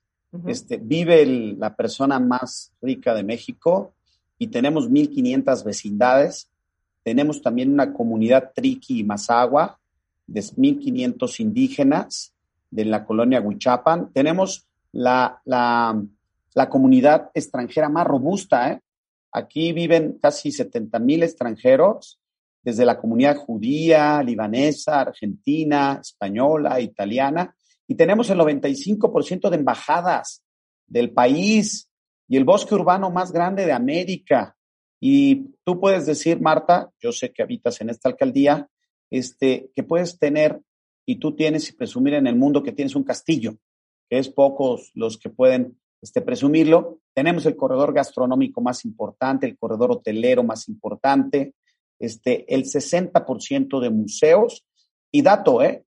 Produce la alcaldía el 25% del PIB de la ciudad, una cuarta parte de la producción y prácticamente un tercio de la oferta laboral se da de la alcaldía Miguel Hidalgo al resto de la ciudad. ¿Cómo ves? Wow. Dios, o sea, de mucho contraste, ¿no? De mucho contraste. De mucho contraste. Oye, eh, y por cierto, cuentavientes, si ustedes tienen alguna pregunta para el actual alcalde de la Miguel Hidalgo, que también es eh, candidato para esta alcaldía en las próximas elecciones del 6 de junio, eh, con el hashtag pregúntale a tu alcalde cualquier pregunta que tengan para Víctor Hugo Romo. Pregúntale a Romo. Voy a empezar con, con una muy leve y de leves nos vamos para arriba, ¿no? Sale. O sea, a ver, yo quiero saber, ahora con la pandemia, pues evidentemente cerraron algunos locales, los restaurancitos que están ahí en, en, en, la parte de Polanco, algunos en, también por, por Lomas, etcétera, etcétera, y cerraste algunas calles y se hizo una logística de verdad admirable. Te digo logística porque aún ahora con la pandemia y con estos corredores que hiciste, que cerraste y que diste oportunidad sobre todo a los restauranteros a que sacaran sus eh, las mesitas a las calles, etcétera, etcétera, porque déjame decirte algo además. No puedes fumar en ninguna área abierta, o sea, todas las, las medidas de seguridad están perfectamente alineadas con este rollo de la pandemia. Mi pregunta es, ¿se va a quedar así, este, Víctor Hugo? Porque a mí, bueno, en lo particular, a mí me gusta visualmente cómo se ve, el tráfico no existe en esa zona, es decir, la gente ya sabe exactamente para dónde tomar las calles que está. Evidentemente está Mazarik de un lado, que es una amplia calle, y realmente no se genera un tráfico importante en esa zona. ¿Vas a continuar teniendo este rollo en caso de que eh, llegues nuevamente a la alcaldía de Miguel Hidalgo? A ver, yo creo que la pandemia vapuleó a muchos sectores de la economía. Uno de ellos fue el restaurantero, ¿no? Yo en la alcaldía tengo 60 mil unidades económicas. Solamente funcionaron en el semáforo rojo, rojo, rojo, eh, funcionaron solamente mil este, establecimientos, eran de abasto, eran farmacias, etcétera. Entonces imagínate la pérdida de empleo, la pérdida de economía, de movimiento, de flujo, fue sustancial. Y aparte decirte, Rebeca, que aquí llegó el caso cero de la pandemia, llegó a Polanco. El caso cero en, México llegó a Polanco de una maestra de China y después llegó de una comunidad española, después de la comunidad italiana, y después de todos los que se fueron a Beit, este, eh, eh, estuvieron aquí y dos meses la alcaldía Miguel Hidalgo fue la que más este, casos tenía en todo el país. Hoy somos la última, el último lugar. Hoy me levanté con 10 casos activos este, y con un 4% de incidencia de contagio. Pero bueno, ese sector, el restaurantero, fue el más vapuleado. Nosotros generamos con ellos un modelo del el programa de eh, del aire libre, de ciudad al aire libre, que implica sacar al restaurante al espacio público este, para darle posibilidades de reactivarse de manera económica. Y también cerramos, en este caso, la calle de Virgilio, en Polanquito. ¿sí? Lo hicimos peatonal. Pues bueno, hoy Polanco y otras zonas, Lomas Bajas, este, la San Miguel Chapultepec, la, la Anzures, la Verónica Anzures, eh, Escandón, han sido, híjole, súper, súper bien aceptado este programa. Yo creo que este programa llegó para quedarse, ¿no? Nada más hay que ponerle reglas. Tú sabes que cuando llega un nuevo, una nueva política, pues también llegan nuevos problemas, ¿no? Este, ¿Qué es eh, los vendedores? ¿Qué es los que piden? ¿Qué es, son las personas que piden limosna, etcétera? La situación económica exige eso, donde haya foros. Eh, obviamente más seguridad que tendremos que dar. Pero ese programa se hace en el mundo, se hizo sobre todo en Europa, en España y en Francia, en París. Por eso se le conoce como París, el lugar de, del, espacio, del restaurante, el, del espacio público. Pero la verdad es que se ve bellísimo, se ve muy ordenado, se ve cool, se ve... ¿Se va a quedar? se va a quedar, llegó para quedarse, pero nada más le vamos a poner reglas, mi querida Marta Herrera. Ok.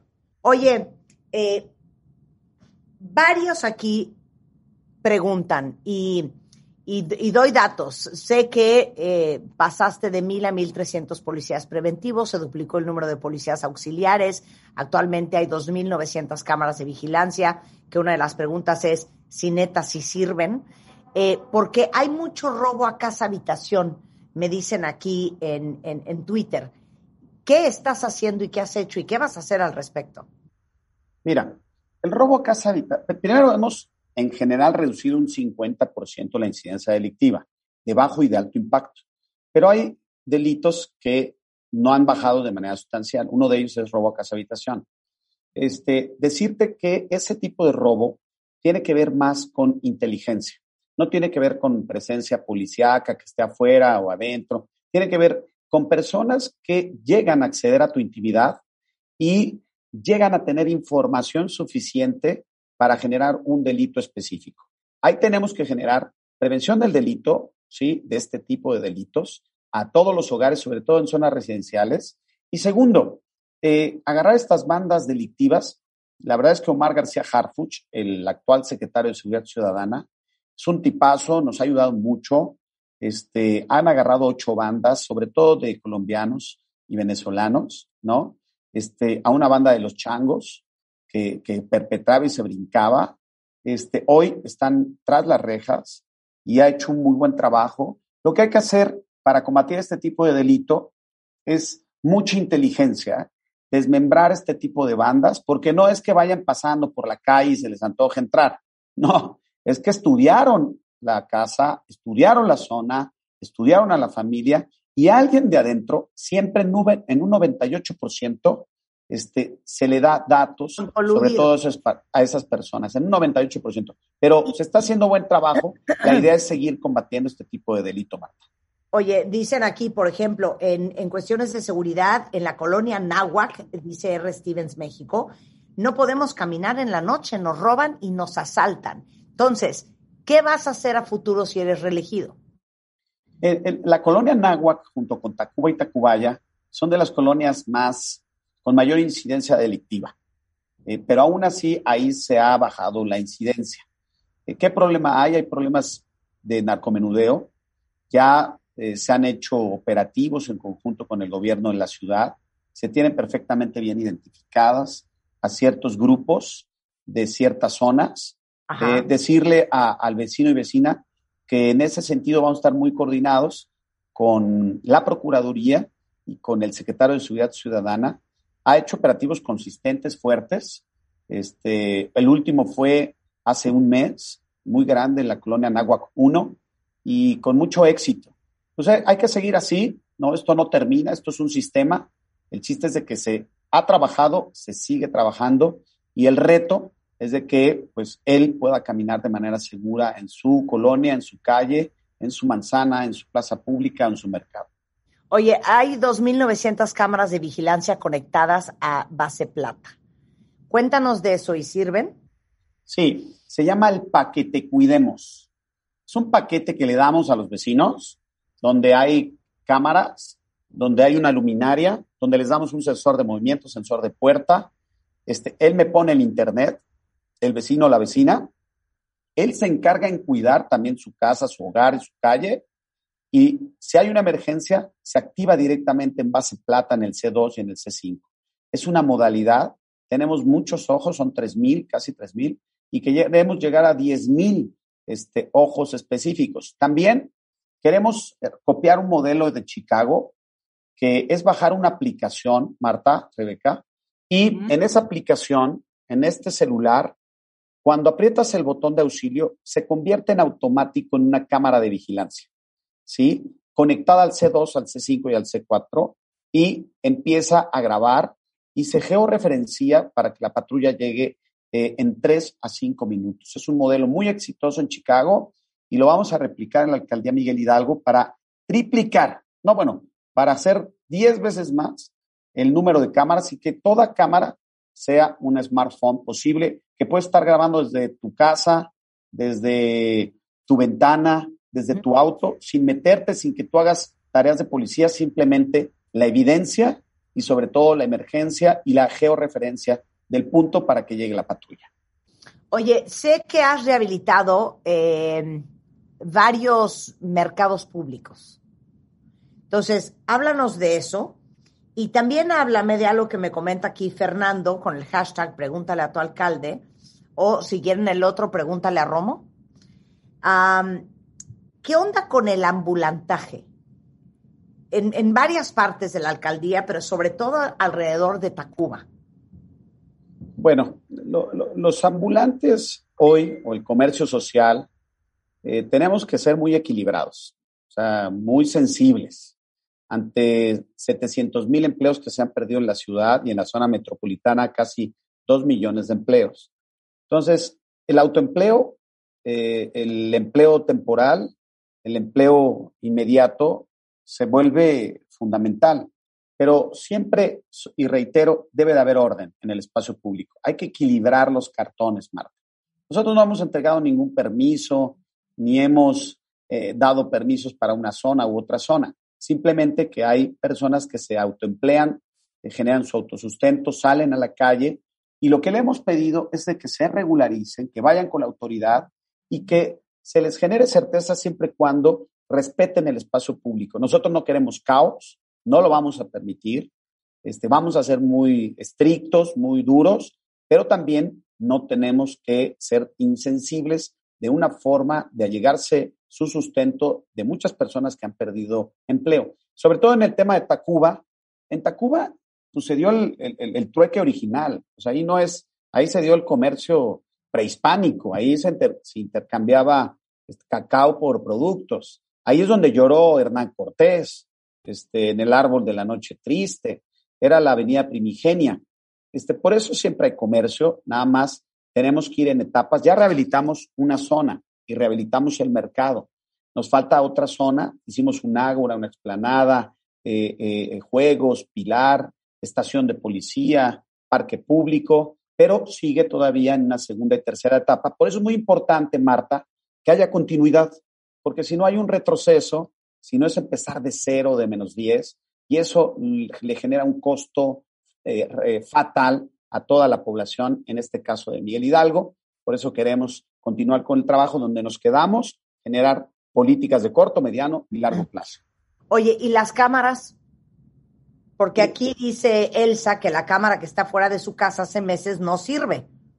Mira, de repente se, se va la luz y se desconecta este, el internet, pero si me manda un mensajito, les doy mi número, mi línea directa, es el 55 34 08 82 36, repito, 55 34 08 82 36, que me envíe un WhatsApp y con gusto hago la gestión para que se vuelva a codificar. Ok, regresando del corte, síganme mandando las preguntas que tienden para el actual alcalde de la Miguel Hidalgo y candidato a la alcaldía de Miguel Hidalgo, Víctor Hugo Romo. Hacemos una pausa en Pregúntale a tu alcalde rumbo a las elecciones del 2021, 6 de junio, en W Radio. No se vayan. Desde México hasta Argentina, desde España hasta Colombia, desde Los Ángeles hasta Nueva York, los mejores especialistas de todo el mundo para hacerte la vida más fácil. No te pierdas los mejores contenidos en nuestro podcast en martadebaile.com. Bueno, rumbo a las elecciones, estamos platicando el día de hoy con el actual alcalde y candidato también a la alcaldía de Miguel Hidalgo, eh, Víctor Hugo Romo eh, platicándonos, número uno, cuáles han sido los logros como alcalde, pero por sobre todas las cosas, abriendo Twitter para que con el hashtag Pregúntale a tu alcalde ustedes le pregunten lo que quieran saber. Eh, muchos aquí me, me dicen, Víctor, que hables un poquito de si tienes un programa o has tenido muy específico para el apoyo a la mujer sobre temas de discriminación, temas de equidad, temas de apoyos especiales. Claro. Mira, eh, vamos a crear eh, la protectora violeta, que significa que eh, primero vamos a crear un fondo económico para aquellas mujeres que denuncian violencia, sobre todo la violencia económica, porque luego viven con el agresor, dependen del agresor, están con el agresor por la dependencia económica. Queremos generarle una renta mínima básica para que permita eh, eh, concluir, separar de repente esa dependencia.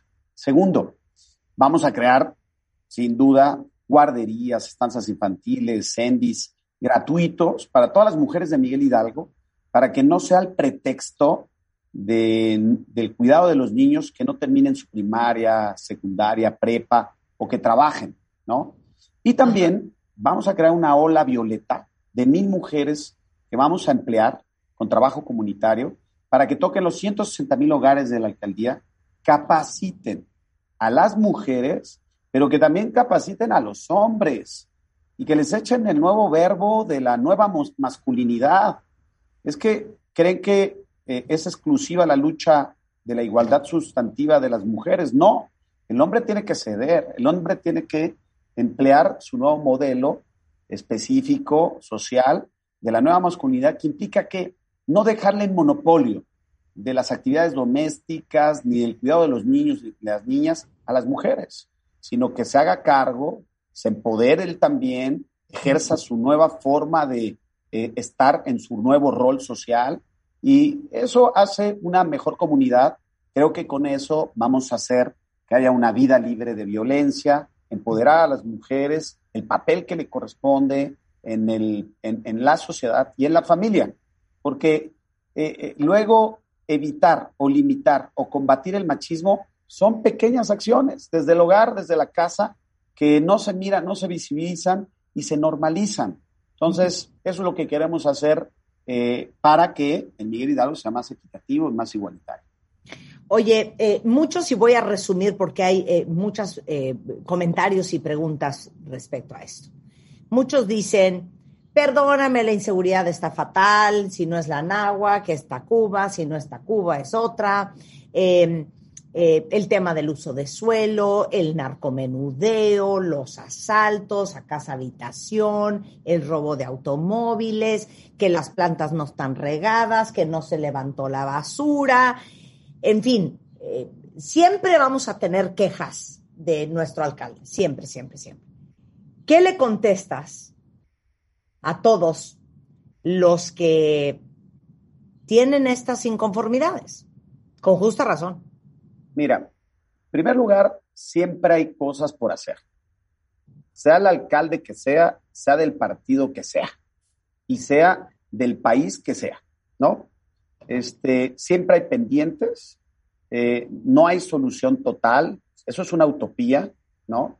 Eh, pero lo que sí nos podemos acercar y arribar es a soluciones muy concretas, a datos, a estadística que permita que se sienta certeza de que se está haciendo un trabajo adecuado. Lo que sí corremos el riesgo es de que se empiece de cero, o se empiece de menos cinco, o se empiece de menos diez. Aprovechar la experiencia, el conocimiento y sobre todo el saber gobernar no es, no se aprende en ninguna escuela, ni en Harvard, ni en Massachusetts, ni en Chicago, ni en la UNAM, ni en el Poli. El saber gobernar se aprende en la calle, se aprende visitando las colonias, este, consultando, explorando y sobre todo teniendo sentido común para generar políticas de equilibrio. Por eso, en temas de seguridad tenemos datos de que ha bajado la incidencia. Por supuesto, hay incidencia. Ni en Suiza hay incidencia cero, ¿no? Este, siempre hay conductas antisociales. En temas que tienen que ver con comercio, de igual forma, con uso de suelo, eh, tenemos una gendarmería del uso de suelo que combate todo tipo de, de anomalías nosotros somos el único alcaldía que tiene esta gendarmería en todo el país, 20 este, motociclistas, abogados que visitan, que verifican, que supervisan por un tweet, por un Facebook, por un anónimo, por lo que sea, y se verifica que el uso del suelo esté intacto. Creo yo, este, Marta, que efectivamente nadie es Superman, ¿no? Nadie es Batman, ¿no? Nadie este, e, es un superhéroe en estas cosas. Somos gentes humanas, seres humanos, que también tenemos errores, que también nos equivocamos y que también tenemos vida, por supuesto, pero trabajamos los 365 días, de lunes a domingo, 24 horas, el teléfono siempre suena, nunca se acaban los problemas, pero tenemos siempre la mejor aptitud, esto es servicio público, esto es servir y esa es la vocación que nosotros tenemos y lo seguiremos haciendo. Dame de volada antes de que se nos acabe el tiempo eh, tus compromisos que hacen con todos los que te estamos escuchando que viven en la Miguel Hidalgo, si eres elegido. Son 160 compromisos, lo resumo en cinco. Este, uno es que seremos la alcaldía más segura de la Ciudad de México. Punto. Dos, que generaremos procesos de movilidad exactos sobre todo dos intervenciones, el interurbano para despresurizar reforma y sobre todo constituyentes, y el Metrobús línea 7 para despresurizar el nuevo Polanco, para que los traslados sean menores de 25 o 30 minutos. El tercero es un gobierno eh, social en donde se atienda la salud de la gente, se reactive la economía y se atienda a las clases más vulnerables y se equilibre la infraestructura. Cuarto, un gobierno de calidad con tecnología, que ya no vayan a la alcaldía, que sea todo a través de WhatsApp, que sea todo al alcance de tu celular con una plataforma. Y quinto, pues mejorar la infraestructura, sobre todo de parques, luminarias, pavimentación, concreto hidráulico, banquetas, que se han hecho un 30%, nos hace falta un 40% adicional para tener una infraestructura de acuerdo a lo que marca la ONU en estándares adecuados y de corte internacional. Esos son los compromisos, sobre todo, seguir trabajando y aprovechar la experiencia y el conocimiento que tenemos para que sea la continuidad y no un retroceso. Eh, sería la tercera vez que eres alcalde de la Miguel Hidalgo. ¿Por qué quieres volver a hacerlo? Porque tenemos la vocación de servicio, uno, porque sabemos eh, y conocemos y vivimos esta alcaldía. Yo aquí crecí, aquí viví, aquí eh, estudié, aquí trabajo, ¿sí? Y entonces aprovechar el conocimiento, porque he recorrido todas las calles, 6.456 recorridos en las 89 colonias, amparan un trabajo y creo que sería un desperdicio, una curva de aprendizaje altísima y esa curva de aprendizaje y ese costo lo pagaría la gente en dado caso de la improvisación. Ya no a improvisaciones, ya no a aventuras, sino cosas muy concretas como el servicio civil de carrera, el que es buen doctor, es buen doctor, conoce al paciente y sabe qué puntos y objetivos y cosas concretas realizarle. Oye, PD, las palmeras muertas, todo el mundo está histérico. ¿Qué pasa? Rapidísimo. Rapidísimo te lo digo. Palmeras en palmas. Ahí te va. Son 3.200 palmeras, eh, Marta. 107 están enfermitas, ¿sí? Desgraciadamente, este tipo de especie no son para la ciudad. Este, se sembraron en, los 50, 70, ¿sí? Y no son por el clima ni el tipo de suelo. Pero bueno, hay hoy ya un censo, un estudio vasto. Hay 107 muertas, se están ya quitando porque les dio el COVID, el COVID de las palmeras, porque eso en fitoplasma son dos hongos, hongos que son el amarillentus, que es un tipo de hongo en el suelo y que es muy contagioso, hasta las tienen que envolver en hule, quemar y enterrar. Pero ya se vio con el vivero de Veracruz, se van a traer con un clima distinto y una especie diferente para que por lo menos en palmas, sí sean palmas. En otros lugares se recomienda, según expertos, que sea otro tipo de sujeto vegetal, mucho más resistente, ¿sí? Que, ocupa menos agua, pero en palmas seguirán siendo palmas, son 107 y ahí se eh, eh, sustituirán, pero primero es rehabilitar el suelo y las palmas serán de Veracruz, todas las que tenemos son de Guerrero, se tiene ya un estudio, un censo, puede consultarse en la página de la alcaldía. Buenísimo. Víctor Hugo Romo, muchas gracias por darnos un poco de tu tiempo para que te conozcan más, para que te reconozcan algunos que ya se habían olvidado. Es el actual alcalde eh, por segunda eh, gestión de la alcaldía de la Miguel Hidalgo y candidato a alcalde de la Miguel Hidalgo. Víctor Hugo Romo, gracias. Marta, abrazo. Rebeca, abrazo. Cuídense. Un beso, muchas gracias. Escuchas a Marta de Baile por W. Síguenos en Instagram, Marta de Baile. No te pierdas lo mejor de Marta de Baile, dentro y fuera de la cabina. Estamos donde estés. Buena cuenta, vientes. Creo que todas las que somos mamás, papás, abuelas, tías, madrastras, también puede ser, estamos de acuerdo que cuando nuestros hijos nos dicen, ma, me duele la panza, es como un pequeño microinfarto.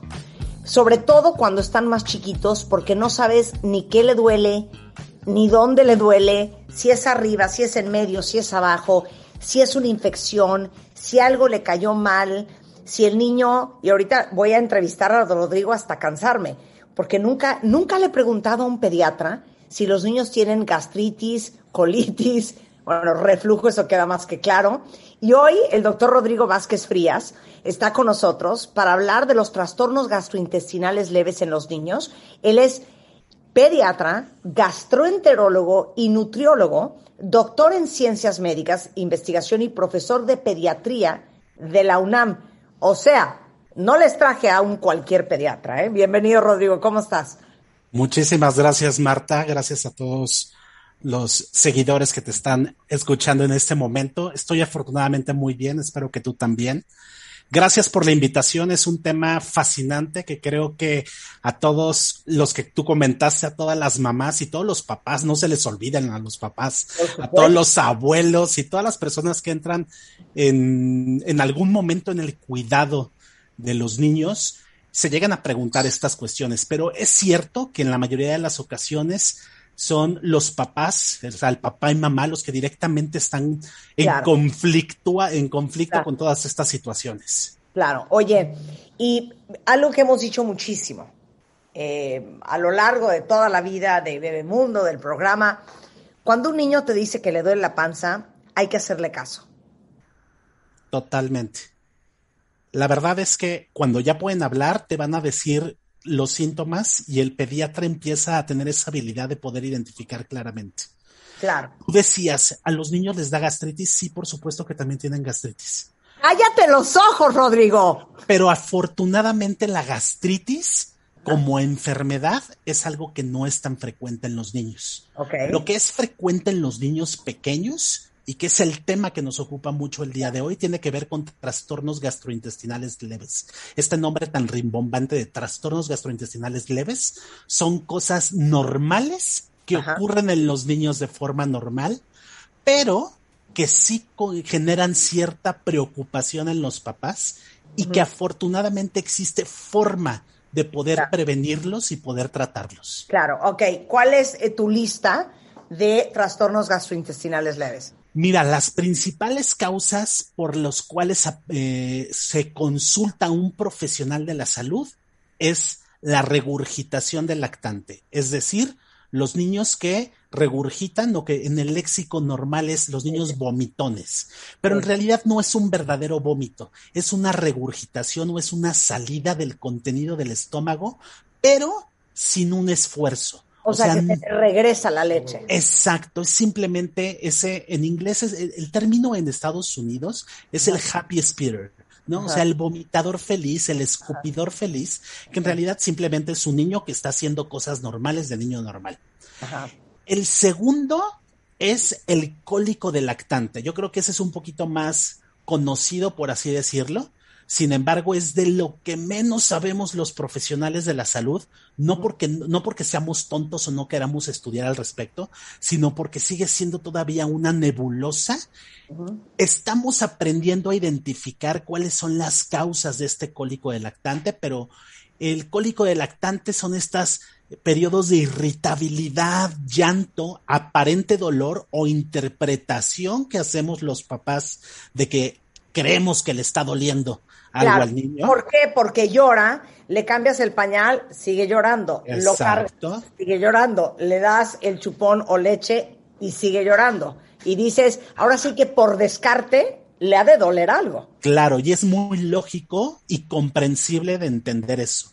Lo que tenemos que hacer el profesional de la salud es explicar que en la inmensa mayoría de las ocasiones ese cólico de lactante no está obedeciendo al dolor. Se han hecho estudios en los cuales se ha identificado que las sustancias que normalmente se secretan cuando hay dolor, en el caso de estos niños no están presentes. El cólico del lactante es una fase de formación de neurodesarrollo en el cual, mira, esto es sumamente fascinante nuestro cerebro se comunica con los intestinos y además con los bichos, los microorganismos que tenemos en la panza, que uh -huh. es lo que se conoce como microbiota. Uh -huh. A este eje de comunicación se le llama eje cerebro-intestino-microbiota. Y precisamente este proceso de maduración del eje cerebro-intestino-microbiota es lo que da lugar o bajo el cual se entiende que se esté produciendo el cólico de lactante. Por eso nos ha costado tanto trabajo, porque claro. es un proceso normal, pero que está en desarrollo. Y esa intercomunicación hace que de repente el niño sea más chilloncito que otros, porque no todos los niños tienen cólico de lactante, pero más o menos uno de cada cinco niños va a tener cólico de lactante. Bastante alto. Bastante Entonces, regurgitación, cólico de lactante, ¿hay otro? El tercero es lo que la gente conoce como estreñimiento, que en los niños en realidad no es un verdadero estreñimiento generalmente es como cambios en la consistencia de las evacuaciones. De hecho, hay un término para una entidad conocida como disquesia. No sé si en algún momento la hayan oído. La disquesia es, es un nombre raro, pero en realidad hay que entenderlo como el niño no ha aprendido a coordinar todo lo que tiene que hacer para hacer popó. ¿vale? Nosotros ya lo hacemos inconsciente, pero se tiene que coordinar una gran cantidad de músculos, de nervios, es decir, tienes que apretar los músculos abdominales, relajar el piso pélvico, abrir el esfínter anal o el anito. Y muchas veces estos niños empiezan a pujar, pujar, hacen todos los mecanismos, pero al final ellos inconscientemente cierran el ano. Entonces, por más que pujan, no permite la salida. Y entonces los papás dicen, está estreñido. Y cuando lo estimulan, o sea, le ponen un supositorio, pero en realidad solamente están abriendo el anito, sale la materia fecal toda suavecita. Obviamente, materia fecal suave no puede ser estreñimiento. Eso es un fenómeno de disquesia. Sin embargo, sí hay niños que pueden tener alteraciones o ciertos cambios en la consistencia de las evacuaciones, hacerse un poquito más eh, no duras, pero sí más, menos pastosas, menos fáciles, menos eh, consistentes, por así decirlo, que pueden llegar a pensar y a confundir a los papás con que es un estreñimiento, pero en realidad es que la consistencia está más aumentada. Oye, y perdón que habrá un corchete aquí, pero importantísimo. Yo me acuerdo hace 24 años que nació, 25 años que nació mi primera hija, a mí me daba una angustia horrenda si no iba al baño diario. Y claro que en algún momento recurrimos eh, a los supositorios de glicerina. Y algo que aprendí como cabeza de mundo eh, tiempo después es que en realidad toman muchas horas y días para definir eso como verdadero estreñimiento. ¿Cuánto tiempo sin evacuar es estreñimiento? Mira, la pregunta es muy lógica y la respuesta es un niño que evacúe, que se tarda en evacuar, que si es, que depende. Si está alimentado con pura leche materna, puede llegar a tardarse hasta cinco días, siete días sin evacuar. Imagínate. ¿Vale? Pero más bien el punto es que el rango de normalidad de las evacuaciones es muy grande. Un niño alimentado con leche materna puede tener siete, ocho evacuaciones al día y ser considerado normal. Sí. pero ve todo el rango. O hasta tener una evacuación por semana. O sea, el rango es amplio, es muy grande. Entonces, más que la más que el número de evacuaciones, nos vamos por la consistencia. Evacuaciones duras, difíciles de sacar, eso es estreñimiento, más que el número de evacuaciones. Sensacional. Entonces, bueno, ya vamos en tres, eh, digamos que trastornos gastrointestinales leves. Esos son los más frecuentes. Esos son los más frecuentes. Ok, dijiste la palabra clave. Y si algo hemos aprendido en este programa, eh, Rodrigo, eh, desde hace varios años, es, por ejemplo, que el, el, intestino, todo el sistema digestivo en realidad es el segundo cerebro del cuerpo. Y de, de, que eso funcione bien, y creo que también gran parte de lo que has comentado tiene que ver con el proceso de maduración atonar del cuerpo de un niño, es que si eso está bien, estás bien en tu sistema inmune, estás bien en todo el sistema digestivo, estás bien hasta en el estado de ánimo y tus niveles de irritabilidad. O sea, no nos damos cuenta el impacto que tiene en los adultos y ciertamente en esa corta edad un mal o buen sistema digestivo. Y dijiste, sí se puede prevenir.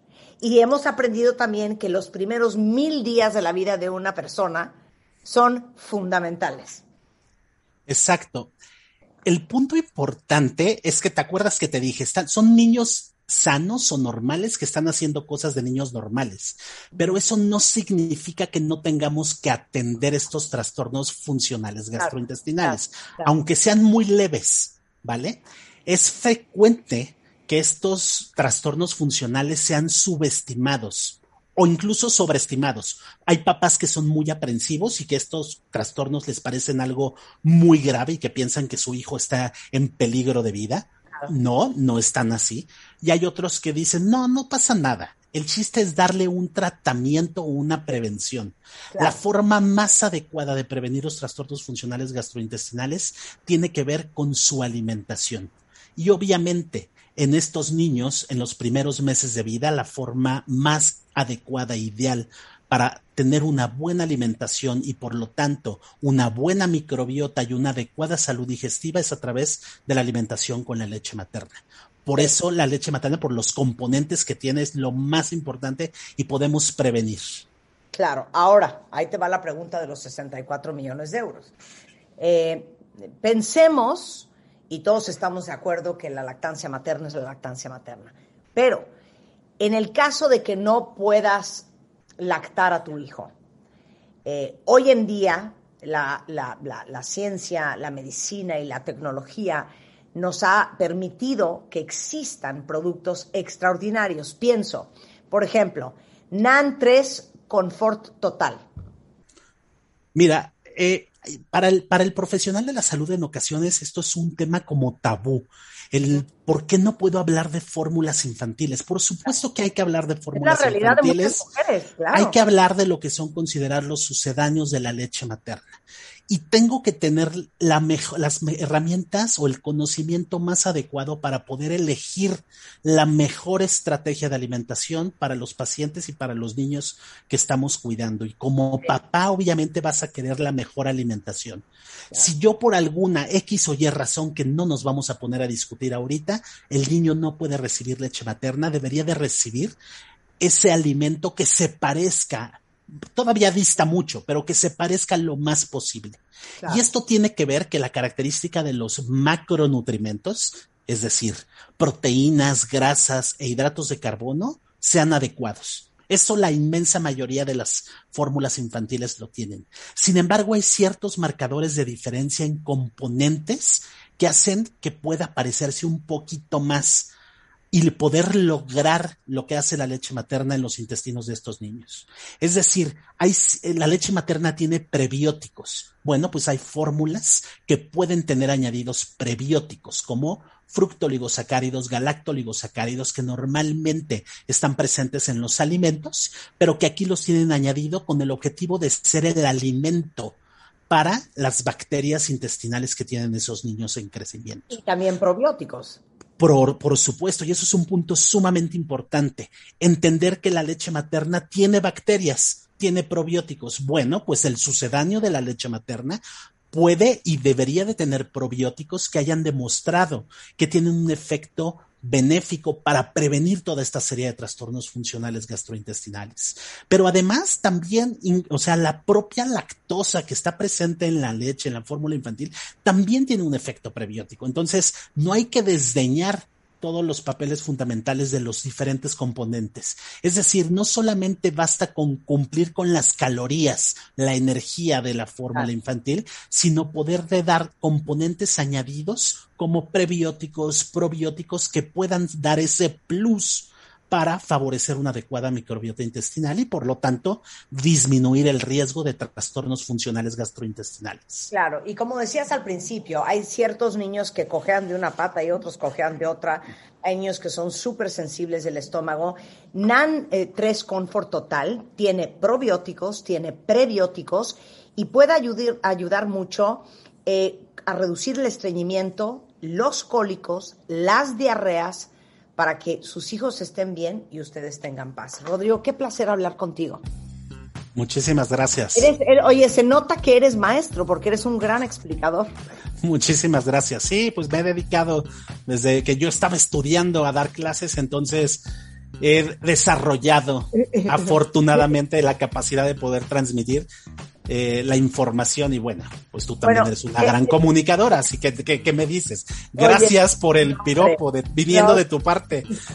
El doctor Rodrigo Vázquez Frías es eh, pediatra, gastroenterólogo. Acuérdense que nosotros en este programa amamos la doble y la triple especialidad. Entonces, que tu pediatra se haga enterólogo y aparte sea nutriólogo, qué maravilla. Es doctor en ciencias médicas e investigación y es profesor de pediatría de la Universidad Nacional Autónoma de México. ¿Dónde te encuentran si alguien necesita un pediatra? Estoy en el Hospital ABC Santa Fe. Pueden encontrar eh, ahí en, mi número al teléfono 55 91 54 3107 si gustan ahí o en mis redes sociales, doctor en Instagram, doctor Vázquez Frías y ahí está toda la información. Sensacional, un placer Rodrigo tenerte acá. Acuérdense que es NAN 3 Confort Total, que tiene probióticos, tiene prebióticos y puede ayudar mucho a reducir estreñimiento, cólico, diarrea, para que sus hijos estén bien y ustedes tengan paz. Con esto hacemos una pausa y regresamos. De lunes a viernes, los mejores especialistas, los mejores contenidos, ciencia, salud, amor, dinero, el mejor camino para llegar a tu mejor versión. Escucha el podcast en martadebaile.com. Polo de Velasco, van a amar cuentavientes. Ya saben que dicen que los ojos son la nueva sonrisa y como con la edad se te cae todo se te cae el pelo, se te caen las chichis, se te caen las nalgas, se te caen las pestañas y se te caen las cejas. Por eso invité a Polo de Velasco, que es nuestro dermatólogo de cabecera, eh, para hablar de cómo vamos a rescatar las tres pestañas que nos quedan y yo no sé qué es peor. Creo que es peor perder las cejas, que también se pierde con la edad, que perder las pestañas, porque pestañas, pues hay pestañas postizas, pero no hay cejas postizas. Totalmente de acuerdo, Marta, pero yo creo que ambos son definitivamente súper importantes, ¿no? Más hoy en día que ahora eh, vivimos como todos, como en el mundo musulmán, ¿no? Con media cara tapada por el uso de cubrebocas, pues creo que ahora más que nunca eh, los ojos, la mirada, pues tiene un papel mucho más importante en nuestra interacción social, ¿no? Y por supuesto, cómo nos percibimos. Claro. Oye, y, y te voy a decir una cosa, dime que es cierto que con la edad tienes cejas menos pobladas y obviamente menos pestañas. Lo que sucede, Marta, es que eh, las vías de señalización propias de los pelos, pues cada vez es más común que las unidades foliculares de cejas y pestañas entren en la fase de descanso, ¿vale? Entonces, eh, que se llama telógeno, ya saben que hemos platicado muchísimo del pelo, muchísimo de las pestañas, entonces ya deben de saber que la fase de anágeno es la fase de crecimiento y la fase de telógeno es la fase de descanso. Entonces, conforme envejecemos, más unidades foliculares se mantienen más tiempo descansando, ¿no? Como si estuviéramos entrando en un otoño permanente. Afortunadamente, pues ya hay tratamientos perfectamente seguros, dermatológicamente probados, que pueden ayudar, ¿no? A estimular estas vías de la, eh, y señalizaciones de la fase de anágeno, de la fase de crecimiento, para recuperar un poquito eh, o, una, o en buena medida de la densidad de las cejas y por supuesto también de las pestañas. Oye, pero entonces dime una cosa, tiene que haber una solución. La hay, la hay, Marta, la hay definitivamente. Yo ya sé cuál es, yo ya sé cuál es y empecé hace un mes. Empecé hace un mes. Y, ahorita quiero que me cuentes cómo te has sentido, porque también, eh, ver, mi esposa también lleva un mes usándolo, ella ya percibe cambios, la verdad es que sí es algo discreto, pero eh, mira, yo sé que muchos han escuchado de diferentes sueros o diferentes productos, ¿no? Para crecimiento de pestañas, pero también es súper común efectos adversos de estos, ¿no? O sea, no sé si has escuchado de algunos que causan irritación en los ojos, que se mancha la piel de los párpados, exactamente. El producto del cual les quiero platicar al día de hoy es eh, dermatológicamente seguro, ¿ok? prácticamente lo que está haciendo es eh, estimular las vías de crecimiento, ¿no? Sin ningún esto de estos efectos adversos. Y además, lo que es muy interesante, Marta, es que no solamente hace que crezcan, sino que además las hace mucho más resistentes, más hidratadas, ¿no? O sea, tiene antioxidantes, tiene eh, eh, biotina para fortalecerlas. Entonces, no solamente es que las tengan un poco más largas, sino que las tengan además más densas, más gruesas más bonitas, más resistentes. Y más fuertes. Que eso es súper importante, más fuertes, sobre todo eso creo que es algo que otros medicamentos que se usan para el crecimiento de pestañas nunca van a lograr ese, efecto, ese resultado. Voy a abrir corchete. Venga. La marca de lo que usa la esposa de Polo y yo desde hace un mes es Pilopeptan, Women's Serum potenciador de pestañas y cejas. Ahora, tengo que explicar esto. Venga. Seguramente les suena el nombre de Pilopeptán, porque yo hace, yo creo que ya como tres años, Como tres años, según yo. me tomo las vitaminas para el pelo de Pilopeptán, de las cuales les he hablado muchísimo a ustedes. Y una época muy larga usé la mascarilla de pelo de, de Pilopeptán, pero Pilopeptán es una marca española que tiene unas vitaminas para el pelo espectaculares. Para hacerlo más brillante, más sano, más grueso, para que te crezca más, es una maravilla. Los Pilopeptán, que son expertos en pelo, sacaron este potenciador de pestañas y cejas que llevo usando un mes y ya veo mis pestañitas más largas. Más lindas, ¿no? Sobre todo, ¿sabes qué me gusta más? El brillo.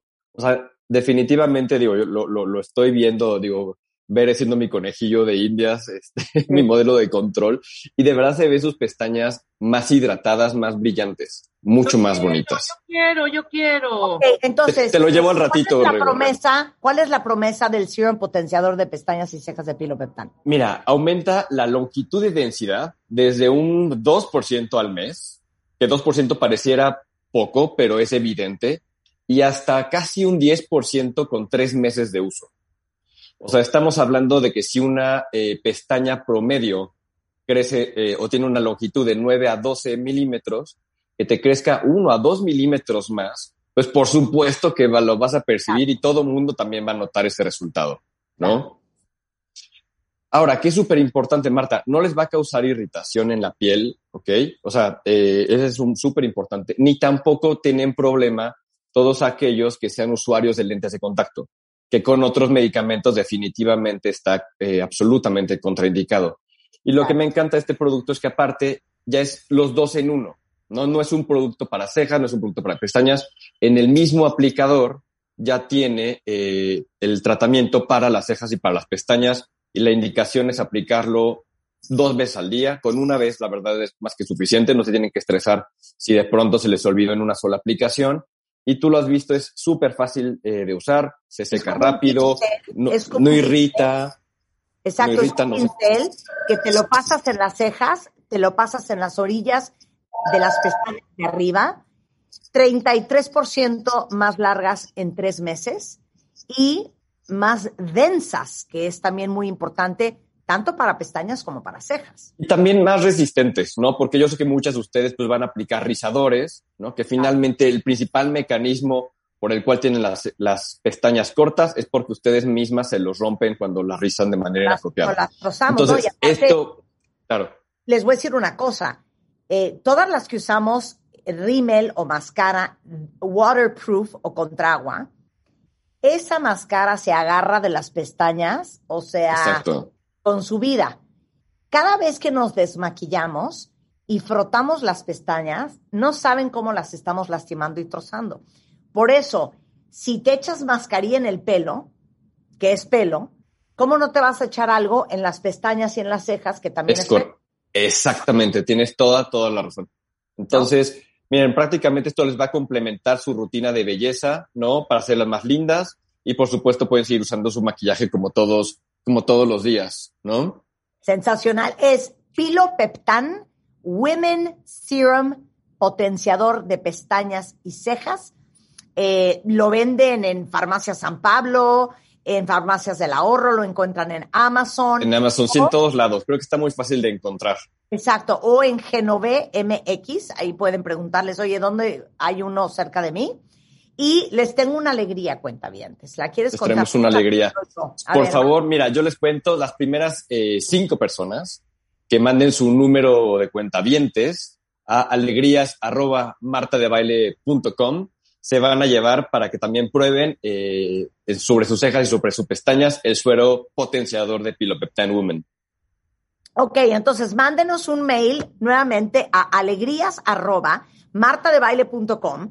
Pónganos su ID de cuentaviente. Los cinco primeros mails que les lleguen, les vamos a regalar el serum potenciador de pestañas y cejas de Pilo Peptan. ¿Ok?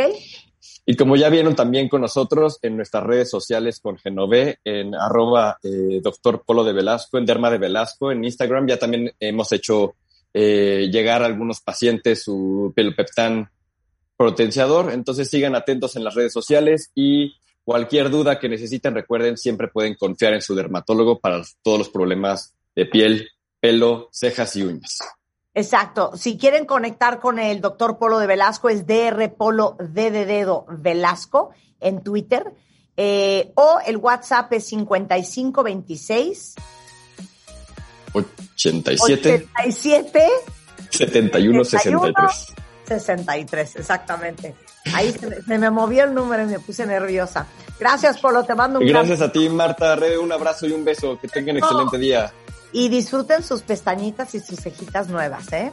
Um, regresando del corte, ¿saben quién está con nosotros? Tenemos a Alessandra Rosaldo y a Islín Derbez, que nos vienen a contar todo sobre la segunda temporada de, de Viaje con los Derbez que se fueron a Marruecos en la primera temporada, ahora se fueron a, a campear o a hacer camping en algunas zonas rurales de Estados Unidos. Alessandra y Aisley nos van a contar todo regresando del corte, no se vayan. Suscríbete a Marta de Baile en YouTube. No te pierdas los de Baile Minutos, de Baile Talks y conoce más de Marta de Baile y nuestros especialistas.